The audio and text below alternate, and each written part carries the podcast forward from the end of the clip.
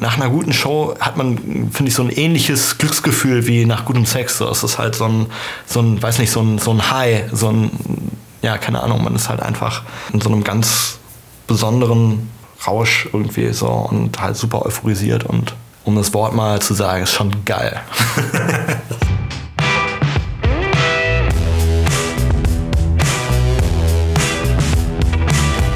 Headliner Talk, der Interview-Podcast von Eventums Headliner Magazin. Herzlich willkommen zum Headliner Podcast. Hier ist Ben und ich habe in der fünften Ausgabe einen besonderen Gast. Ich sage jedes Mal, sage ich, dass es ein besonderer Gast ist. Fünf ist ein Jubiläum, oder? Absolut, ja. absolut unrundes Geil. Jubiläum. Das muss gefeiert werden bei Bier und Erdnussflips. Geil. Für mich ist es tatsächlich ein Highlight, weil ich zufälligerweise Fan dieser Band bin. Ich weiß nicht, ob ich damit befangen bin automatisch, aber ist mir auch ehrlich gesagt egal. Hier ist auf jeden Fall Bernhard Horn von Callejon. Moin. Auch bekannt als Action Horn, bei Instagram zumindest.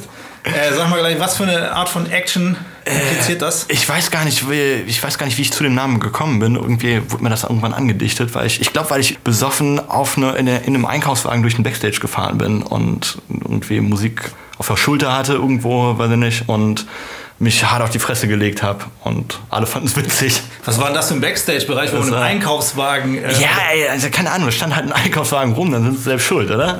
ja, gedacht, so, ja. Alles klar, ich erwarte mir... Sehr viel Hochglanz-Action oder auch gar nicht äh, Hochglanz, so richtig räudige B-Action. Oh ja, äh, habe ich viel von.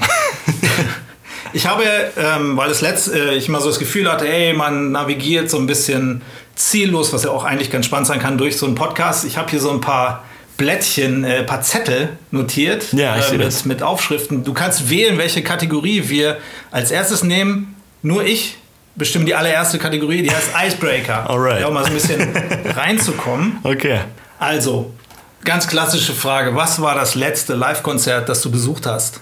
Das letzte Live-Konzert, das ich besucht habe, okay, Callejon zählt nicht wahrscheinlich, das da war ich jetzt am Samstag als Fan. als Fan. Oder als Typ, der zum Live-Konzert geht. Ähm, was war das denn, das letzte, was ich gesehen habe? Ich war tatsächlich bei Caliban im Dezember was jetzt ein halbes Jahr her ist, zeichnet mich Ach, nicht unbedingt als, als äh, äh, treuen Live-Konzertbesucher äh, aus. Oder? Kein guter Event im nee. Grunde. Nee, ich glaube ansonsten, was habe ich denn?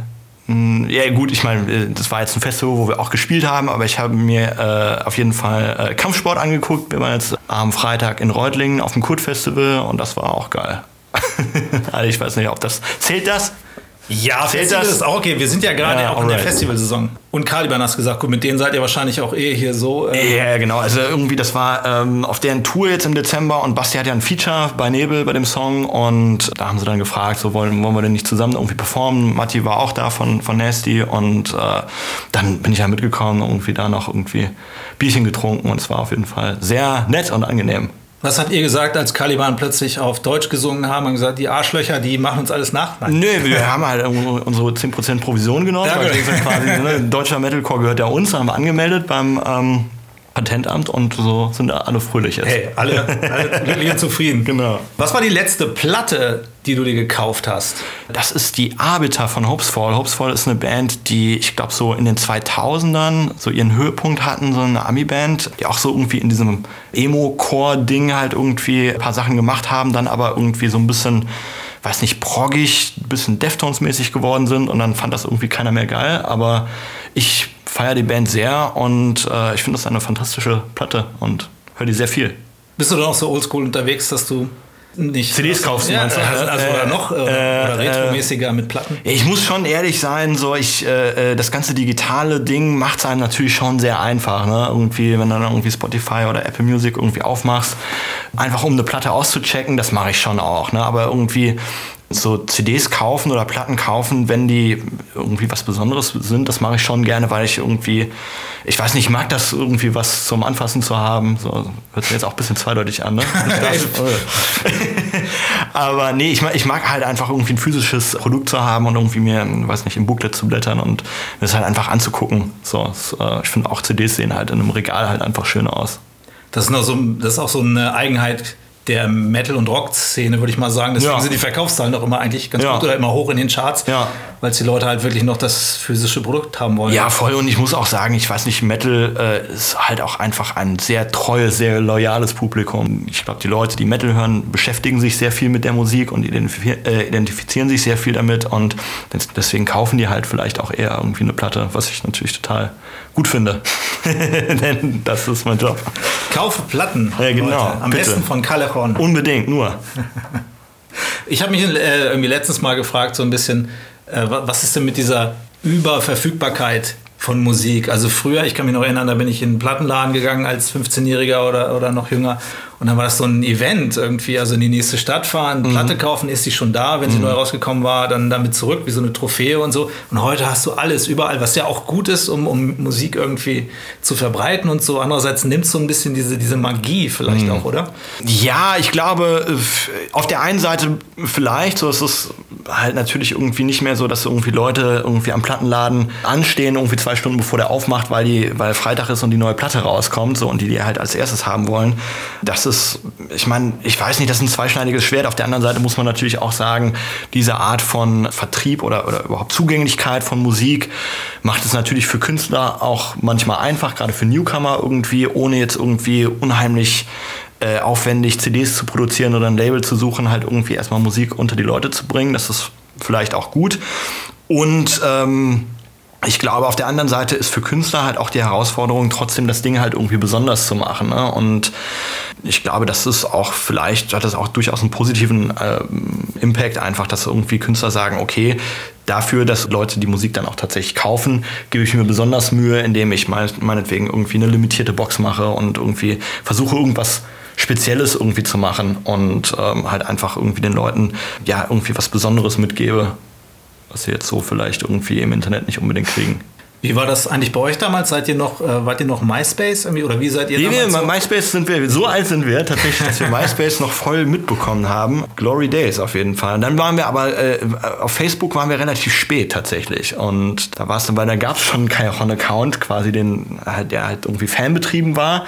Und unser kleiner Account hatte halt irgendwie 6000 Follower und der Fan-Account hatte aber irgendwie 60.000 und dann irgendwie, keine Ahnung, irgendwie haben wir, ich weiß gar nicht, unser Management hat dann irgendwie das so geregelt, dass es zusammengeführt wird und so. Und äh, es ist auf jeden Fall schon auch ein Ding, was man, was sich bestimmt auch verändert hat, wo man halt heute, was halt heute viel wichtiger ist, Social Media, Facebook, Instagram, der ganze Kram, was ja auch äh, äh, Spaß machen kann, was manchmal auch ein bisschen anstrengend ist. Also ich muss auch ganz ehrlich sagen, so, ich weiß nicht, manche Rapper sind da ja sehr groß drin oder sehr gut drin, irgendwie wirklich jeden einzelnen Lebensmoment irgendwie in eine Insta-Story zu packen.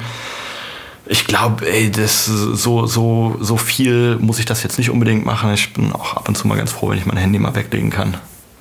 Ja, Aber, aber ey, so ist die So, Realität. so ist das Leben, ne? ganz genau. Nein, aber ich meine, auf der anderen Seite ist ja auch, ich verstehe das ja auch, keine Ahnung, ich folge ja auch anderen Künstlern irgendwie auf, auf sozialen Medien und ich finde es ja auch irgendwie dann interessant, irgendwie nochmal andere Einblicke zu kriegen. So es ist ja jetzt alles, nicht alles schlecht daran, sondern ich finde es auch irgendwie geil. Und es ist natürlich auch ein sehr direktes Medium, um, um einfach mit den Leuten zu kommunizieren und so. Das ist halt, macht auch Spaß auf jeden Fall, ist cool. Dann können sie einem aber auch sehr direkt sagen, dass sie irgendwas scheiße finden. Ja, gut, ich meine, dann sollen Leute sagen, dass sie was Scheiße finden, ist ja okay. Also, ich meine, keine Ahnung. Ich glaube, man, man darf das irgendwie nicht alles dann so super krass auf die Goldwaage legen oder sich so, so krass zu Herzen nehmen, so, weil Leute haben natürlich im Internet einfach die Möglichkeit, anonym irgendwas zu sagen, so, so da ist das halt so, keine Ahnung, so muss man mit leben irgendwie. Ich sage das gerade bei euch, weil ich meine, ihr wart ja von Anfang an schon so ein bisschen eine Band, die polarisierte. Am Anfang war es so ein bisschen so, hey, was wollen denn diese Zombie-Kiddies da irgendwie so, in ja, der ja, Metal-Szene? ja. Und dann irgendwie, hey, was kommen die jetzt auf einmal mit, äh, mit Hip-Hop an? Ja. Was soll das? Ja. Aber kommt ihr mit klar, ne? Ja, voll, auf jeden Fall. Ist ja auch, also, und sonst ist ja auch, auch, auch nicht spannend. So. Ich meine, so ein bisschen. Nee, also ich meine, ist ja auch, wir machen ja nichts davon, um irgendwie gezielt zu provozieren oder so, aber wir. Da gibt es andere für. Genau, da gibt es andere für, die machen das auch vielleicht noch ein bisschen besser oder ein bisschen spitzer, aber wir machen halt das, was wir machen und da haben wir halt Spaß dran und wenn Leute das nicht geil finden wollen, dann ist das auch okay, ist ja irgendwie deren, deren Entscheidung so, aber wir können da halt auch gut mit leben, so, das ist cool. wir sind Hippies halt. Achso, falls das vielleicht jemand nicht weiß, Callejon machen Metal. Da, ich meine, es, ist, gibt ja jetzt natürlich auch Leute irgendwie, die, die sagen, nee, das ist kein wahrer Metal, sondern ja irgendwie, ähm, aber genau, ich würde sagen, so im, im, weitesten Sinne kann man uns schon als Metalband, glaube ich, bezeichnen, auf jeden Fall. so, komm, wir, wir machen noch die letzten Icebreaker-Fragen hier. Ja, geil, der Achso, letzte, ja. Der letzte Film, den du im Kino gesehen hast. Der letzte Film, den ich im Kino gesehen habe, boah, fucking hell. Was Echt? war das war der denn? gut? Nee, Achso.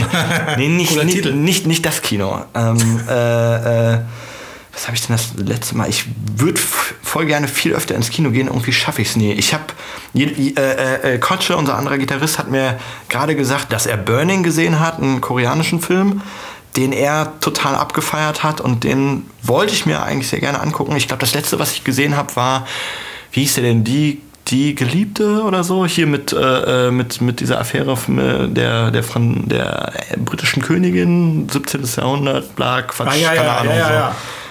Den, den habe ich irgendwie, weiß ich nicht, aus Versehen geguckt, so, weil nichts anderes war und ich irgendwie ins Kino wollte und, und der war ja ganz nett auf jeden Fall, weil es jetzt rangiert jetzt nicht unter meinen absoluten Top 10, aber es war ein Kinofilm, sagen wir es mal so. Und die letzte Serie, die du durchgesuchtet hast, wie es so schön heißt? Die letzte Serie. Wenn du das überhaupt. Ja, ja, doch, kann, doch. Also, kann auch sein, dass du jetzt Ich hab- Peaks sagst oder so. Nee, nee, nee. Ich habe äh, äh, True Detective, habe ich die dritte Staffel jetzt gesehen, die ich auch ziemlich geil fand. Ich fand aber die ersten beiden deutlich geiler. Echt? Äh, also ich kenne nur die erste und wir ja. haben alle gesagt, die zweite wäre nicht so geil, aber die dritte ist wieder geil. Echt?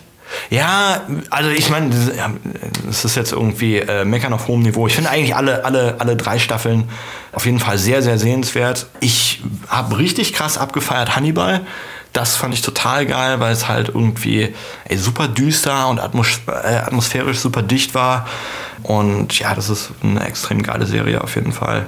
Mats Mikkelsen ist ja auch einfach ein. Ja, Geiler Typ. Geiler Typ auf jeden Fall. Geiler, geiler Typ, geiler Hund. Okay, letzte. Deine Reaktion auf Game of Thrones 7.6.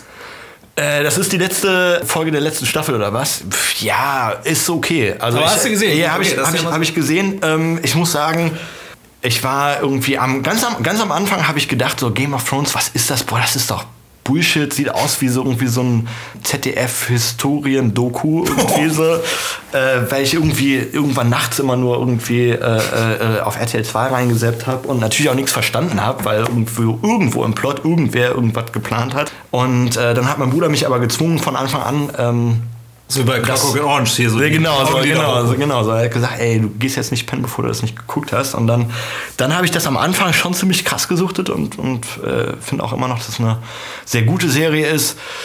Ich muss sagen, äh, ich weiß nicht, die siebte Staffel jetzt insgesamt ist jetzt vielleicht nicht die, nicht die allergeilste. Auf der anderen Seite, die hat auch irgendwie ihre Momente und äh, ich habe da jetzt auch nicht so krassen Hate oder so. Es gibt ja Leute, die halt irgendwie gar nicht drauf klarkommen und irgendwie, ich glaube, es gab eine Petition, dass das nochmal neu Im Internet, wird. ne? So, ja, Ja, genau. Ja, es ist halt natürlich Quatsch. Ich meine, am Ende muss man ja auch sagen, ey, es ist halt auch nur eine Serie. Ne? So es ist jetzt irgendwie nicht so, dass da irgendwie Leben von abhängen oder so. Aber ähm, ja, ich hätte mir die siebte Staffel auch geiler vorstellen können, auf jeden Fall. Aber auch da, ey, Peace. Wir sind alle. Und falls du dich noch dran erinnerst, dritte Staffel, Ja. Folge 9, Stichwort Bluthochzeit. Ja, Mann, boah, Junge, das war, das war auf jeden Fall, ich glaube, das war für viele Fans der Serie, war das so ein Schlüsselmoment. Das Also auf das war für Fall mich auch äh, einer der krassesten TV-Momente ever. So. Ja. Oder Serienmomente, Ja, weil ja, das, das ja. kannst du ja einfach nicht fassen. So. Geil war das. Geil. Voll. Okay, äh, das Eis ist gebrochen. Ja, Mann, so okay. Irgendwie. Also jetzt, jetzt liegt alles an dir. Also ich hoffe, wir machen eh alle. Ja, auf jeden Fall. Da stehen jetzt auch nicht 100 Fragen hinter, ne, hinter diesen Zetteln. Ja, ähm, ich weiß nicht, irgendwie, du hast ja irgendwie relativ prominent hier vorne direkt Eskalation Nee, das, das, hingelegt. Eska- aber, nee, es- das ist nur so ein Zufall. Ich kann ja auch das hier ja, nehmen. okay. Jetzt hast du aber Aber du Eskalation schon in der Hand. Ja, ja, genau. Also dann kannst du irgendwie direkt. Oder meinst du, oder meinst du, das muss man sich aufheben für Nee, nee, bessere nee. Zeiten? Ach, ja, komm, ach, dann, nee. dann machen wir Eskalation. Eskalation, Ladies and Gentlemen. Das verrückteste Konzert, das ihr je gespielt habt. Also es war auf jeden Fall, ich sage jetzt mal nicht unbedingt in positiver Weise verrückt, aber auf jeden Fall krass war ähm, auf der Blitzkreuz-Tour, das ist auch schon ein paar Jahre her. Äh, das letzte Konzert, das wir auf dieser Tour hatten, war in Köln in der Live Music Hall. Und da ist während des Konzerts ist die Deckenverkleidung irgendwie runtergebrochen und ins Publikum gefallen. Und das war, keine Aber Ahnung. einfach so nicht, weil da irgendwer dran hing. Nee, nee, nee, nee. Es war halt einfach Material, äh, äh, Ermüdung, keine Ahnung, und Luftfeuchtigkeit, ich weiß es nicht. Auf jeden Fall kam das halt einfach runter. Und das war halt, ey, ey absolut surreal. Also ich habe das im ersten Moment gar nicht gerafft. Ich dachte irgendwie, das sind, weil irgendwie ist da so ein Typ und, und trägt halt irgendwie so eine zweimal ein Meter Riesenplatte von irgendwas durchs Publikum. Und ich dachte zuerst, Alter, warum klaut der unsere Merchwand oder was ist da los? so. äh, nee, und dann hat man irgendwie gesehen, ach kacke, ey, da ist echt, da kommt jetzt irgendwie die Decke runter. Und es war dann natürlich, ja, irgendwie eine Ausnahmesituation. Und Basti, unser Sänger, hat das dann irgendwie zum Glück ziemlich, ziemlich schnell und ziemlich kontrolliert irgendwie gesagt, okay, jetzt Leute, geht mal hier raus so, und es wird jetzt äh, kein, kein Konzert mehr stattfinden. Weil das Schlimmste, was dann natürlich passieren kann, ist, dass irgendwie so eine Panik ausbricht und so. Und das war auf jeden Fall heftig. So, das war krass. Und Aber da wurde keiner verletzt. Oder es, es, es, es wurden Leute verletzt, aber äh, zum Glück irgendwie nicht schwer. Also ich glaube, das, das Übelste war irgendwie, dass sich jemand irgendwas gebrochen hat oder so, was natürlich auch schon richtig scheiße ist, aber es waren jetzt zum Glück alles Sachen, die jetzt keine bleibenden Schäden irgendwie an Leuten hinterlassen haben. Aber es war auf jeden Fall weird einfach und, und irgendwie auch schockierend. So. oh Gott, ey. Also, man lacht jetzt drüber, ne? aber das, äh, okay, das ist Nee, nee, es war, schon, war, war, war schon krass. Nee, aber ansonsten, ich weiß nicht, verrückt ist das Konzert. Ich meine, wir haben diese, diese Metal Cruise ja gemacht hier auf diesem Schiff. Das war auf jeden Fall aus einer anderen Welt. So. Auf jeden Fall mit irgendwie so 5000 Metal-Fans irgendwie. Es gibt dann ja irgendwie 24-7 Alkohol, also Open Bar halt so. Und das ist halt schon heftig, wenn Leute halt irgendwie die ganze Zeit saufen. Und als, als Musiker kannst du dann ja auch nicht nicht saufen, ne? Und ähm, dann, es war auf jeden Fall, sag ich mal, Ja, auch, es gibt für auch meine- Straight Edge Leute irgendwie. Ja, ich glaube, äh, die hätten auf der Tour nicht so viel Spaß gehabt. Das war auf jeden Fall auch Eskalation für meine Leber. Das war, aber hat Bock gemacht auf jeden Fall. Das stelle ich mir aber auch ein bisschen kritisch vor, weil irgendwie fünf- wie heißt das, 5000? 5000 besoffene Metalheads ja. irgendwie, die alle über die Reling gehen könnten im Dunkeln. Ich weiß es nicht. Ja, aber ey, das Ding ist ja, es wird ja oft gesagt, und ich glaube, es ist was Wahres dran, eigentlich sind Metal-Fans ja total cool und gechillt und auch vernünftig so, ne? Also, keine Ahnung, dann, dann bist du halt zwar irgendwie da an der Bar, ist natürlich laut und krass und Leute schreien rum und so, aber halt alles irgendwie so voll nicht voll nicht aggressiv oder so, sondern super, super nett und geil und dann gehst du aber in die Sauna und da hängen die halt auch alle ruhig ab und irgendwie gucken aufs Meer raus. Also ist so jetzt irgendwie nichts krass passiert. So, so alles, alles ziemlich entspannt. So. Aber das muss man ja auch wirklich sagen. Gut, ich bin jetzt auch Teil dieser Szene, aber dass die Metal-Szene auch sehr korrekt ist. Ich habe mal so auf dem Wacken oder auf so, Ja. Metal-Festivals oder auch bei Konzerten, wenn Ja. irgendwer zu Boden geht. Also Ja, ja, voll. Also es ist auch irgendwie. Dieselbe Erfahrung habe ich auch gemacht. Ich habe irgendwie, irgendwie in der ganzen Zeit, wo wir mit Kairon unterwegs sind oder auch so, wenn ich auf Konzerte oder Festivals gehe, immer das Gefühl, dass das alles mega cool von der, von der Stimmung ist. So voll. Die schlimmste, also du hast ja die Eskalationskarte gepickt. Ach so, ja, ja. Die schlimmste Alkoholeskalation auf Tour. Boah, fuck. Also du hast mal, du hast mal, äh, du hast mal einen Tour-Talk mit uns gemacht. Ja. Äh, da hast du irgendwas von Sektflöten geschrieben auf einer 90er-Party. Boah, ja, stimmt. Ey, das war, das war. Aber ich kann auch andere. Also das war, da, da waren wir irgendwie, wir haben eine Show gespielt und danach war halt noch Aftershow. Nee, es war keine Aftershow-Party, sondern in der Location war halt danach so eine 90er-Party. Und wir sind halt da geblieben und es war halt Cremant for free, weiß ich nicht, war das Motto des Abends so. Äh, Für die Leute, die halt da Eintritt zahlen und irgendwie ähm, hat der Veranstalter vergessen, uns rauszuwerfen. Auf jeden Fall waren wir dann halt auch da und haben halt uns irgendwie mit Sekt zugeschüttet und ähm, es war auch relativ warm da drin und dann irgendwann standen halt irgendwie so 15 besoffene Typen oben ohne auf dieser, auf dieser äh, Tanzfläche und alle anderen ihr, Gäste, was? nee, nee, wir, es waren halt wir und unsere Crew, genau so. und alle anderen Gäste haben, glaube ich, gedacht, boah, fuck, was ist denn eigentlich mit diesen Volladis los? So kann die mal bitte einer rausbringen. Ich weiß nicht, ansonsten, ich war, das war jetzt noch auf der, nee, gar nicht, das war im, auf der Fendigo-Tour, glaube ich, letztes Jahr. Da war ich, ey, keine Ahnung, ich weiß nicht, was los war. Wir, waren, wir haben in Frankfurt gespielt und irgendwie ist unser Bus liegen geblieben und dann mussten wir halt irgendwie da auch noch Stunden tot, totschlagen und dann war ich irgendwie, neben dem Laden war halt auch irgendwie so eine Metal-Disse und dann, ich weiß nicht, was passiert ist, auf jeden Fall war ich unfassbar todesbesoffen. Also ich weiß nicht irgendwie, was ich da alles zu mir genommen habe, aber auf jeden Fall jenseits von Gut und Böse. Und dann mussten wir halt irgendwie ein Taxi nehmen, zurück zum Bus, weil der Bus jetzt irgendwie in der Werkstatt war. Und dann, dann saß ich irgendwie vorne im Taxi und dann, ich weiß nicht mehr welcher Track, irgendwas lief im Radio. Ich glaube, Owner of a, of a Lonely Heart oder irgendwas, was ich irgendwie in dem Moment mega krass abgefeiert habe und dann habe ich irgendwie Fenster runter gemacht und mich halt auf die Tür gesetzt und halt irgendwie auf dem Dach halt irgendwie das mitgetrommelt so und, äh, äh, und alle anderen haben halt gedacht, boah fuck, der Horn geht jetzt drauf, weil er sich irgendwie aus dem Taxi hängt. Äh, es war auf jeden Fall auch nicht so eine schlaue Entscheidung, aber zumindest war es eskalierend. So. Also keine Sorge, ich will jetzt euch auch nicht nur auf Alkoholkonsum äh, reduzieren. Aber Learning ist, Callejon äh, äh, feiern die Feste, wie sie fallen. Ja, schon. Also ich meine, ich muss sagen, äh, wir haben ja irgendwie dieses, dieses Metal oder dieses, dieses Rap-Cover-Album gemacht. In einem anderen Interview wurden wir halt auch gefragt, so, okay, was ist denn eigentlich mit Metal und Drogen? Und wir sind halt auch irgendwie drauf gekommen, ey, keine Ahnung andere Drogen passen auch nicht so richtig zum Metal. Saufen ist das Ding von, von, von Metal. Ich meine, klar, nicht jeder Metal-Fan irgendwie säuft, aber ich weiß nicht. Auf jeden Fall ist es bei uns so, dass wir schon jetzt irgendwie äh, eher Alkohol zu uns nehmen, als jetzt irgendwie anderes Zeug. So, ich glaube, das ist alles, alles nicht, so, nicht so meine Baustelle. Ist gut, Prost. So, cheers erstmal, ne? Wir haben schon nach 16 Uhr. Ja, komm. Ist ja Montag. ähm, Nightliner, ist da auch dann eher mal Party angesagt oder ist das dann eine Zone der Ruhe und des Zockens? Ähm, Nightliner sind ja eng und, und stickig und ätzend eigentlich, ne? Und deswegen, ähm, ja, perfekter Ort für eine Party halt. Nee, aber tatsächlich ist es so, dass wir eigentlich im Nightliner jetzt nicht, jetzt darf ich nichts Falsches sagen, ne? nicht so viel feiern. also quasi eigentlich, eigentlich sind wir, sind wir, solange wir dürfen, immer lieber in den Locations, weil da ein bisschen mehr Platz ist. So ein Nightliner ist halt irgendwie, musst du dich halt immer irgendwie reinquetschen und so äh, und alles wackelt, was auch irgendwie, also zumindest wenn er fährt, problematisch werden kann mit äh, zunehmendem Besoffenheitsgrad. Ähm, ja, aber irgendwann ist halt der Punkt, wo der Veranstalter auch sagt, so, liebe Leute, jetzt dürft ihr auch gerne mal äh, hier rausgehen aus dem Backstage. Wie habt ihr euren ersten Plattendeal gefeiert? Ähm, äh, also unseren allerersten Plattendeal kann man eigentlich gar nicht so richtig so nennen, weil wir bei, das war bei My Favorite äh, Toy, also so ein ganz kleines Label damals gewesen, äh, was einem Typen, was ein Typ gemacht hat. Und da war das, war der Deal halt eher so, ja, okay, ich bringe eure Platte raus, Handschlag, fertig. Und dann sind wir nach Hause gegangen und haben gedacht, ja, so fühlt sich das an, okay. Äh, das war nicht so spektakulär, aber dann ähm, haben wir da irgendwie eine EP und unser Album rausgebracht und dann sind wir zu Nuclear Blast gegangen und ähm, das war eigentlich so das erste richtige, sag ich mal, Deal. Ding und da haben wir, wer hätte es gedacht, uns hart besoffen. Überraschung. Wir sind in die Oper gegangen. Ja, genau.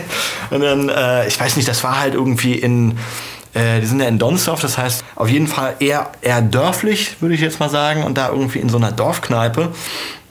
Und ähm, ich weiß nicht, das war halt irgendwie, weil das Label halt da sitzt, ne, es war halt irgendwie, ist es mehr oder weniger die einzige Gaststätte im Ort, so, aber weil das Label halt da sitzt, werden halt die ganzen Deals halt irgendwie dort immer besiegelt und ich glaube, die, äh, das arme Personal dort hatte so richtig die Schnauze voll, weil halt natürlich dauernd irgendwelche Metalbands da hinkommen und da halt irgendwie ja, die machen Umsatz. Ja, die machen aber um welchen Preis?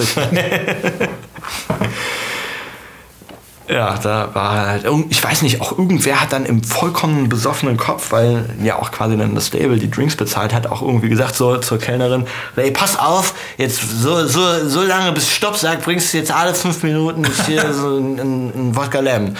Natürlich viel mehr, als je, jemand, jemand trinken konnte. Irgendwann stand der ganze scheiß Tisch halt so voll mit vollen Wodka Lambs und es war halt eigentlich eine krass dekadente Verschwendung, ein totaler Quatsch, aber wenn man betrunken ist, trifft man nicht immer eine gute Entscheidung. Insofern. Okay, sowas habe ich auch noch nicht gehört. Alle fünf Minuten nur. Okay, letzte Frage von der Eskalationskarte. Eskalation im negativen Sinn vielleicht. Aha. Hattet ihr euch schon mal so als Band zerzofft, dass, dass die Band vor dem Ausstand kurz? Nee, eigentlich nicht. Glaube ich nicht. Könnte ich mich nicht daran erinnern. Also natürlich, äh, natürlich gibt es mal irgendwie Auseinandersetzungen, aber ich weiß nicht, wir versuchen das eigentlich irgendwie mehr oder weniger vernünftig zu regeln, indem man sich einfach auf Fresse haut und dann ist gut. Nein, Quatsch. Nee, eigentlich, äh, äh, na klar gibt es mal eine Auseinandersetzung, eine Diskussion oder so, aber. Ja, das muss ja auch sein. Also muss sein, ja klar, aber es ist irgendwie alles in einem vernünftigen äh, Rahmen und. Ähm, äh, das war jetzt irgendwie eigentlich nie, ähm, nie ein Thema, dass man irgendwie gesagt hat, okay, das ist jetzt vorbei. So, also dafür ist das halt auch ein zu, äh, zu wichtiger Faktor in unserem Leben. Ne? Ich weiß nicht, man, man mehr oder weniger mein, mein, mein Leben und äh, von den anderen Bandmitgliedern ist das wahrscheinlich ähnlich so. Das ist halt, das dreht sich halt hau hauptsächlich um Cajon und ähm, ich weiß nicht, das ist halt, was wir machen und ich kann es mir auch gar nicht anders vorstellen. Insofern, keine Ahnung. Nee. Das das mache ich noch, wenn ich 60 bin. das wenn, da bin ich gespannt. Wenn auch nicht so gut vielleicht, aber äh, nee, ich weiß nicht. Also ich kann mir, ich kann mir nicht vorstellen, irgendwie was anderes zu machen. So. Wie ist das? Macht ihr das Fulltime tatsächlich? Oder? Also äh, äh, Basti und ich, also Basti unser Sänger und ich, wir machen tatsächlich hauptsächlich Callejon. Basti hat noch ein äh, Modelabel, Basti, Basti Apparel. Ne? Und ähm, ja, ich weiß nicht, hier die anderen Jungs, Kotsche äh, und, und Kotze machen halt auch noch äh, ein, zwei andere musikalische Sachen, die jetzt irgendwie mit Metal nicht unbedingt so viel zu tun haben. So und so macht halt jeder irgendwie so sein Ding irgendwie, aber unser Leben dreht sich halt schon hauptsächlich um Kajochen. Also vor, vor, allem bei Basti und mir halt, ne, weil wir halt auch die Orga oder, oder irgendwie die ganze Administration machen und äh, halt auch irgendwie ein, ein ein Office, das heißt irgendwie so ein Büro machen, wo wir irgendwie die Sachen ein bisschen koordinieren und so weiter und auch die Songs irgendwie äh, schreiben hauptsächlich. Musst du wahrscheinlich auch machen, um dauerhaft irgendwie dran zu bleiben, Erfolg zu haben. Also das so auf einer Arschbacke zu machen, das funktioniert wahrscheinlich nicht mehr. Das, äh, ich glaube, dafür muss man, muss man schon sehr, sehr erfolgreich sein und dann ein sehr gutes Management haben, was wir zum Glück auch haben. Aber dahin kommt man ja in der Regel, wenn dann nur aus Versehen. Ne? Also quasi, es gibt ja, es gibt's ja auch. Ne? Erfolg. ja, genau. Äh, das passiert ja auch, aber es passiert halt nicht so oft. Ne? Also eigentlich ist es so, dass man schon sagen kann, wenn man, sag ich mal, einen, einen gewissen Erfolg und ein gewisses Niveau halt äh, äh, erreichen will, dann muss man da halt auch einfach für arbeiten, auf jeden Fall. Ja, dann ähm, äh, wären wir damit durch. Äh, du kannst einen weiteren picken. Jetzt, ähm, Oder willst du über was anderes reden? Kannst ja auch, kann ja auch sein. Nee, ich, Vielleicht willst ich, du was wissen. Ich, äh, ich finde find, find das super, dass du hier so irgendwie Jeopardy-mäßig die Sachen vorbereitet hast und schiele hier auch schon It's a Kind of Magic, lacht mich irgendwie so an. Bin ich gespannt, ob jetzt irgendwie ja, die sind natürlich immer so ein bisschen. David Copperfields Fragen kommen oder was? Ja, ja wie ja, schnell. Wann hast du deinen ersten Zauberkasten bekommen? Nein, das steht hier nicht. Es geht natürlich um Musik. Okay. Das steht hier. Es geht natürlich um Musik. Geil. Ist das eine Frage? Nein, noch nicht. Okay. Warte. Wann hast du gemerkt, dass Musik machen dein Ding ist? Ich weiß nicht. Ich habe äh, bei meinen Eltern, also ich weiß nicht, ich komme nicht aus einem unglaublich musikalischen Elternhaus eigentlich. Trotzdem stand bei meinen Eltern irgendwie ein Klavier rum wo ich dann irgendwie ab und zu mal drauf rumgeklimpert habe. Dann hat meine Mutter gefragt, willst du nicht vielleicht mal Klavierunterricht nehmen? Und dann habe ich gesagt, nö, danke. Und dann, weiß ich nicht, habe ich aber irgendwie auch von meiner Mutter so eine Akustik-Kindergitarre irgendwie auf dem, auf dem Dachboden gefunden und halt ultra verstimmt und dann habe ich die auch falsch gestimmt erstmal und dann irgendwie Sachen erstmal nachgespielt. Das erklärt so, einiges ne? jetzt beim Sound. So und so sind wir halt irgendwie zu dieser Unfähigkeit gekommen, die wir heute irgendwie auf Platte pressen. Ähm, nee, aber ich weiß nicht, wie alt werde ich gewesen sein, irgendwie so 14, 15 oder so und da habe ich irgendwie gemerkt, boah, das macht ja total Bock und ich will das auch und ähm, ich weiß nicht, Musik war bei mir schon sehr früh, ich habe halt sehr früh angefangen, Musik zu hören, auf jeden Fall. Und es war für mich immer, immer sehr wichtig und hat mir irgendwie sehr früh viel bedeutet, viel gegeben, auf jeden Fall. Aber ich weiß nicht, bis zu dem Zeitpunkt hatte ich irgendwie nie so, ich weiß nicht, bin ich nie auf die Idee gekommen, selber Musik zu machen. So, und dann war das bei mir, aber dann ging das auch relativ schnell mit irgendwie, ich weiß nicht, kam dann über irgendwie so Skatepunk und Hardcore-Sachen dann irgendwie zu Metal und ähm, da war auch relativ schnell klar, dass ich irgendwie eine E-Gitarre spielen will. Und das war auch so dann die Zeit, so 15, 16, da, äh, weiß nicht, habe ich Basti zufällig irgendwie kennengelernt, der äh, dieselbe Schule besucht hat wie ich. Und dann, dann waren, weiß ich nicht, so, so als man dann irgendwie so, ist ja auch so Teenager-Alter, wo man sich sehr stark dann auch irgendwie äh, äh über Musik dann auch irgendwann identifiziert und überhaupt irgendwie Subkultur und ja auch so ein bisschen guckt, okay, wo gehöre ich hin, was will ich machen, irgendwie, dann war für uns auf einmal ganz klar, dass wir unbedingt Musik machen wollen und äh, und Basti war dann, ja, keine Ahnung, was, und was, was machen wir? Und ich meinte, ja, ich glaube, ich spiele Gitarre, weil singen kann ich auf jeden Fall nicht. So, das ist auf jeden Fall beschissen so bei mir. Und dann meinte Basti, ja, dann singe ich halt. So. Und ja, ich weiß nicht, so, ich weiß nicht, dann ging das relativ schnell. Dann irgendwie haben wir ein paar Leute irgendwie so aus unserem Freundeskreis zusammengetrommelt und auf einmal hat man irgendwie im Keller zusammen irgendwie gezockt. So. Und dann hat man gedacht, so, boah, es ist ja das Geilste überhaupt. Das macht unglaublich viel Bock, so, äh, das wollen wir weitermachen, so. Obwohl das eigentlich jetzt kein Kriterium ist im Metal, ob man singen kann oder nicht. Da haben es ja schon Bands nach ganz oben geschafft. also, irgend, also quasi irgendwas, irgendwas, was sich nach was anhört, sollte man ja können. Ne? Also, also das jetzt gut singen ist oder krass. Aber es gibt, ich meine, es gibt ja auch geile, Ahnung, geile Mucke von Bands, wo du sagst, okay, ja, auf jeden Fall. Äh, auf jeden Fall. Aber ich, meine jetzt hier nicht ein nee, nee, irgendwie. Nee, alles cool. Ich weiß, ich weiß auch, was du meinst, aber, aber da, da kommt dann was an, also es kommt aber was rüber. Also es gibt eine, quasi, selbst wenn jemand jetzt vielleicht nicht ich sag mal, unter ausgebildet oder musikalisch ausgebildeten Gesichtspunkten jetzt jeden Ton super sauber trifft. Aber wenn irgendwie eine Form von Emotion rüberkommt, so, dann ist das ja mindestens genauso viel, wenn nicht mehr wert eigentlich. Ne? So, und ähm, ich glaube, da, muss man aber der Typ für sein und ich muss echt sagen, so, ich weiß nicht, so ich, ich mache super gerne Musik, ich spiele super gerne Gitarre, auch auf einer Bühne, aber ey, keine Ahnung, singen finde ich, finde ich kacke. Ich weiß nicht, ich, höre ich hör, ich hör meine eigene Stimme unheimlich ungern. Also ich werde mir auch diesen Podcast einfach aus dem Grund nicht nochmal anhören, weil ich einfach, keine Ahnung, den Klang meiner Stimme einfach beschissen finde. So. Ah, das Problem kenne ich. aber hey. Den perfekten Job hast du dir ausgesucht. Ah ja, genau. Uh, It's a kind of magic. Das impliziert ja schon so ein bisschen das Musik, mhm. ne? Magie und so. Erinnerst du dich noch, äh, wann du zum ersten Mal in deinem Leben von Musik komplett überwältigt warst? Also so ein Moment, wo du sagst so, krass, das, das kann Musik mit mir machen? Ja, auf jeden Fall. Ich glaube, da war ich, weiß ich nicht, es war so, wie alt werde ich da gewesen sein? So fünf oder sechs oder so. Und da war das halt irgendwie ein Ding. Ich bin meinem Vater in Urlaub gefahren äh, meine Ma ist nicht irgendwie auf Autofahren klargekommen, so. Das heißt, die, ähm, das war dann irgendwie Autofahren, äh, Autofahrt nach Italien oder so. So äh, ein, zwei, drei Tage Autofahren halt. Meine Mutter wollte halt Flugzeug fliegen, weil sie halt irgendwie auf, auf Autofahren nicht klargekommen ist. Und ich bin dann halt mit meinem Dad irgendwie äh, halt da runtergefahren und mein, mein Vater hat halt irgendwie, ich weiß nicht, so, so spanische Torero-Mucke halt irgendwie so dabei. So eine Kassette, das war die einzige Kassette. Und ich habe irgendwie, ich habe halt viel Hörspiele eigentlich damals gehört, so Pumucke und so Kram. Ich oh Gott, wann war das denn? Das war, das war so auch die, ja, so Ende der, Ende der 80er muss das gewesen sein. Bin ja schon sehr alt, musst du wissen. Ach, ne? krass. und äh, Frag mich mal.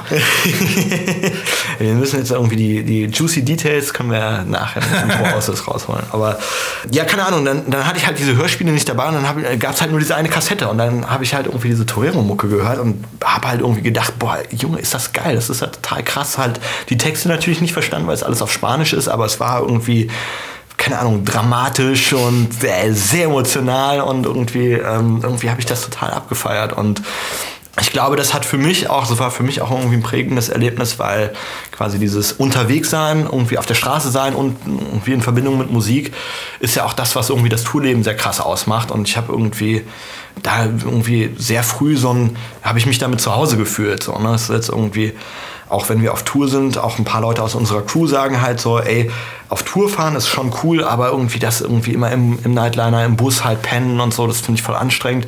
Ich muss aber sagen, ich, für mich fühlt sich das irgendwie total natürlich und geil an, so irgendwie, weiß ich nicht, finde ich das so fast beruhigend, wenn es so ein bisschen schaukelt und... Dann machst du dir ein Pumuckl-Hörspiel aufs Ohr. Ganz genau. Aber danach war es vorbei, oder was mit Pumuckl? Der Tod des Pumuckls? Diese, diese nee, nö, nö, nö. Ich habe das dann danach natürlich wieder gehört, aber dann hatte ich halt auch irgendwie, weiß ich nicht, dann, dann war halt Musik halt auch ein Ding. So, ne? Und dann halt, keine Ahnung, ich mich erstmal so an der, an der äh, Musik. Sammlung meiner Eltern, die ja jetzt auch nicht groß, sehr umfangreich war, irgendwie bedient, aber dann hat es hat natürlich dann noch ein bisschen gedauert, bis ich dann wirklich so. Ich glaube, das erste eigene Ding, was ich, oder die erste eigene Platte, die ich hatte, ich muss zugeben, ich hatte vorher irgendwie ein Album von den Prinzen. Das war irgendwie vielleicht nicht, nicht, nicht super true oder schmeichelhaft, aber, aber es ist halt die Wahrheit. Aber äh, eigentlich gewünscht hätte ich mir nämlich The Final Countdown von Europe, weil das irgendwie ein Kumpel von mir aus der Grundschule hatte und ich fand das halt irgendwie total geil und ich finde die Platte heute noch tierisch. Also, da ist auf jeden Fall damit ging dann die Gitarrensozialisation so richtig los bei mir. Oh, da hast du aber einen ganz guten Anfang gemacht. Ja, da meine Vergangenheit gut. Äh, können wir ja auch noch drüber sprechen. Na, vielleicht, vielleicht später, später okay. wenn später noch Zeit ist. ja, ist es generell möglich, so dass das Feeling zu beschreiben, was Musik mit dir macht? Weil es ist ja so, es emotionalisiert ja extrem. Ja, so. ja. Also manchmal, also ich weiß nicht, in den, in den 90ern, äh, als ich so Nirvana gehört habe oder äh, Rage Against the Machine oder so, das, da hat es ja irgendwie so ein, das hat den ganzen Körper so in Wallung gebracht. Das war, also gut, vielleicht war man da eh gerade Teenager und der hat alles den Körper in Wallung gebracht. Aber weißt du, kann man, kann man das irgendwie, kannst du das irgendwie in, in Worte fassen, was das, was das so ausmacht? Also ich muss sagen, du hast ja, auf der Karte steht ja auch It's a Kind of Magic. Ich finde tatsächlich, dass das was total Magisches hat. Also ich weiß nicht, ich kenne ich kenn nichts, was halt irgendwie, ich sag mal, Emotionen halt irgendwie so krass rüberbringt, in quasi in, in, in, in so einer äh, Form von, ja, irgendwie von, von wirklich essentieller, essentiellem Feeling. So, ich weiß nicht, so, das ist halt irgendwie, auch was du ja gerade meintest, so, dass man irgendwie mit 14, 15, 16 irgendwie das auf einmal irgendwie diese Welt irgendwie entdeckt und irgendwie denkt, boah, das ist ja quasi so wie, wie Schuppen, fällt es einem von den Augen so, Alter, das gibt es alles und das ist total krass und spannend und es ist so voll die Aufbruchstimmung und ich finde, das, das hat Musik immer noch, auch wenn man quasi erwachsen geworden ist. So. Das hat man natürlich auch dann im Speziellen vielleicht mit den Sachen, die man damals gehört hat, aber ich finde, Musik kann das halt generell. So, es, ich finde das halt total geil an Musik. Es gibt immer noch neue Sachen zu entdecken. Es gibt immer noch Sachen, die Leute vorher nicht gemacht haben oder irgendwie Aspekte, die, die man vielleicht auch als Musiker selber nochmal ausprobieren will und so. Und das ist halt einfach total, ja, vielfältig und krass und ja, wirklich irgendwie magisch. So. Keine Ahnung, ich finde ich find auch, äh, ich, äh, ich lese auch gerne, ich gucke mir auch gerne Filme an, ich gucke mir auch gerne Kunst im Museum an und das hat auch alles irgendwie einen krassen Impact auf mich, aber ich finde, Musik macht das halt so in so einer krassen Intensität, wie das halt irgendwie keine andere Kunstform so richtig kann. So. Und das ist halt auf jeden Fall was extrem Besonderes, finde ich. Und dann im Live-Kontext dann ja wahrscheinlich nochmal exponentiell ja, gesteigert, voll, als auf wenn es jeden eine Fall. geile Live-Show ja, ja, ja, auf jeden Fall, auf jeden Fall. Aber ich, äh, ich meine, das ist ja auch das Ding, ich sag mal an äh, Metal oder ich, wenn man es jetzt irgendwie weiterfasst, irgendwie Gitarrenmusik oder, oder, oder Rock'n'Roll oder wie man auch immer das äh, zuordnen will, ist für mich Musik, die, die ja gerade auch vom Live-Erlebnis irgendwie lebt. Ne? Also irgendwie, das finde ich sowohl als als äh, Zuhörer als auch als Musiker irgendwie. Ne? Also irgendwie, wenn, äh, wenn man irgendwie eine Platte eh schon total geil findet und das einem eh schon sehr viel bedeutet und dann geht man aber zu einem Konzert und das Konzert ist richtig geil. Ich weiß nicht, das ist, keine Ahnung, es ist eins, eins der größten Erlebnisse, die man ja haben kann. So, ich weiß nicht, auch vor ein paar Jahren waren wir auf dem, haben wir auf dem Rockenheim gespielt, auch einem Festival. Und irgendwie habe ich so durch Zufall gesehen, ach krass, Nine Inch Nails spielen. Und Nine Inch Nails ist eine Band, die ich halt, weiß ich nicht, auch seit ich, seit ich 15 bin oder so, extrem krass fand. Und, äh, und dann kam irgendwie die The Fragile raus, die, keine Ahnung, auch in, sag ich mal, in, in, in genau dieser Teenagerzeit mich halt so extrem krass oder, oder, oder Jugendzeit vielleicht extrem krass geflasht und mitgenommen hat. Und, ähm, und dann habe ich gesehen, boah, krass, die spielen. Und dann haben die halt wirklich mit einem Bombensound, mit einem unglaublich geilen Bühnenbild, mit ganz krassen Lichtkonzept da irgendwie eine Show gespielt, wo du halt wirklich keine Fragen mehr hattest. So. Und ey, keine Ahnung, so ich hatte.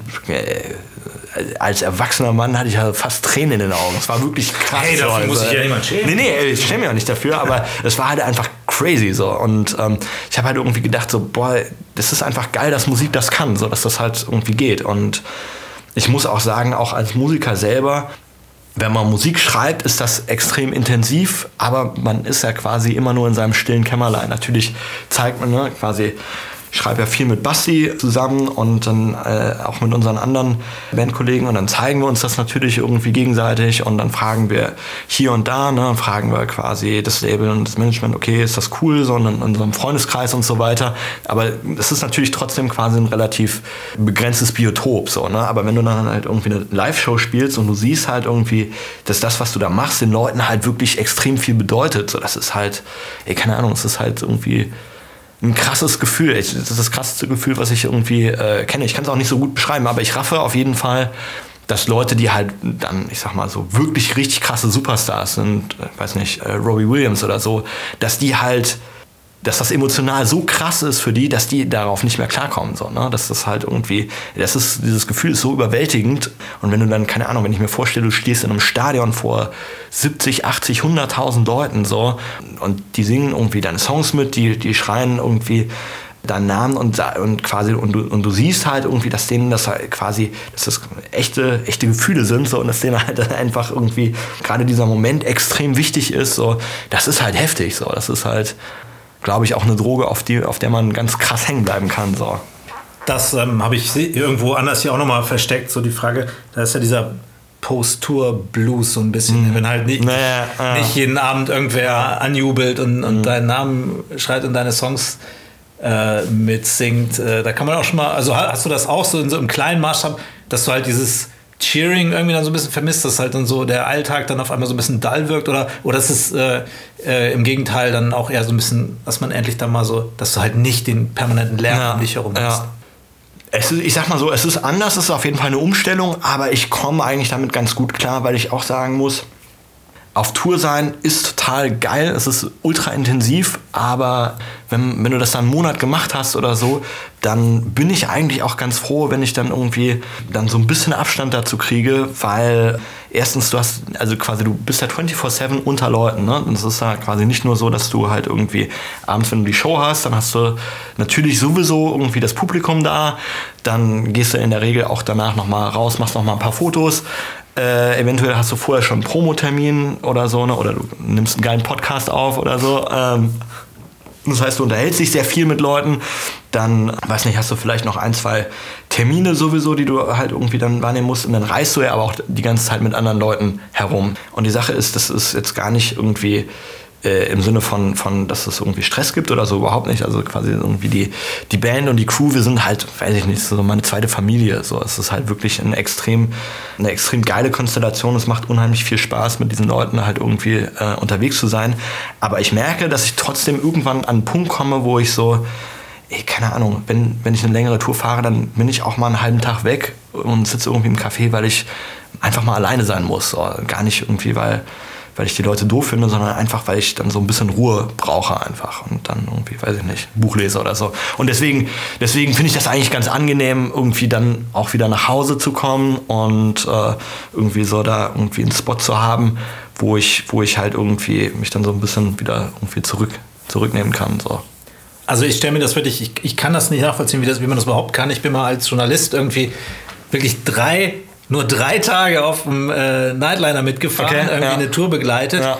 Und ganz ehrlich, am dritten Tag morgens dachte ich so, ey, jetzt das Ganze nochmal und dann wieder äh, alles Soundcheck und so. Und das war halt so, da saßen auch so viele Leute rum und ich denke, ist euch nicht, das muss euch unfassbar langweilig sein. Also ich finde, wie man da irgendwie so, kommt man bestimmt auch irgendwann rein, so in so naja. Groove irgendwie. Ja. Für mich war das so, oh Gott sei Dank, nach drei Tagen war es vorbei. Irgendwie. Ja, nee, eigentlich nach drei Tagen macht der es richtig Bock eigentlich. Okay, so. also das, das ist dann so, ah, dann kommst okay. du so langsam in so einen Tourmodus ah. oder so.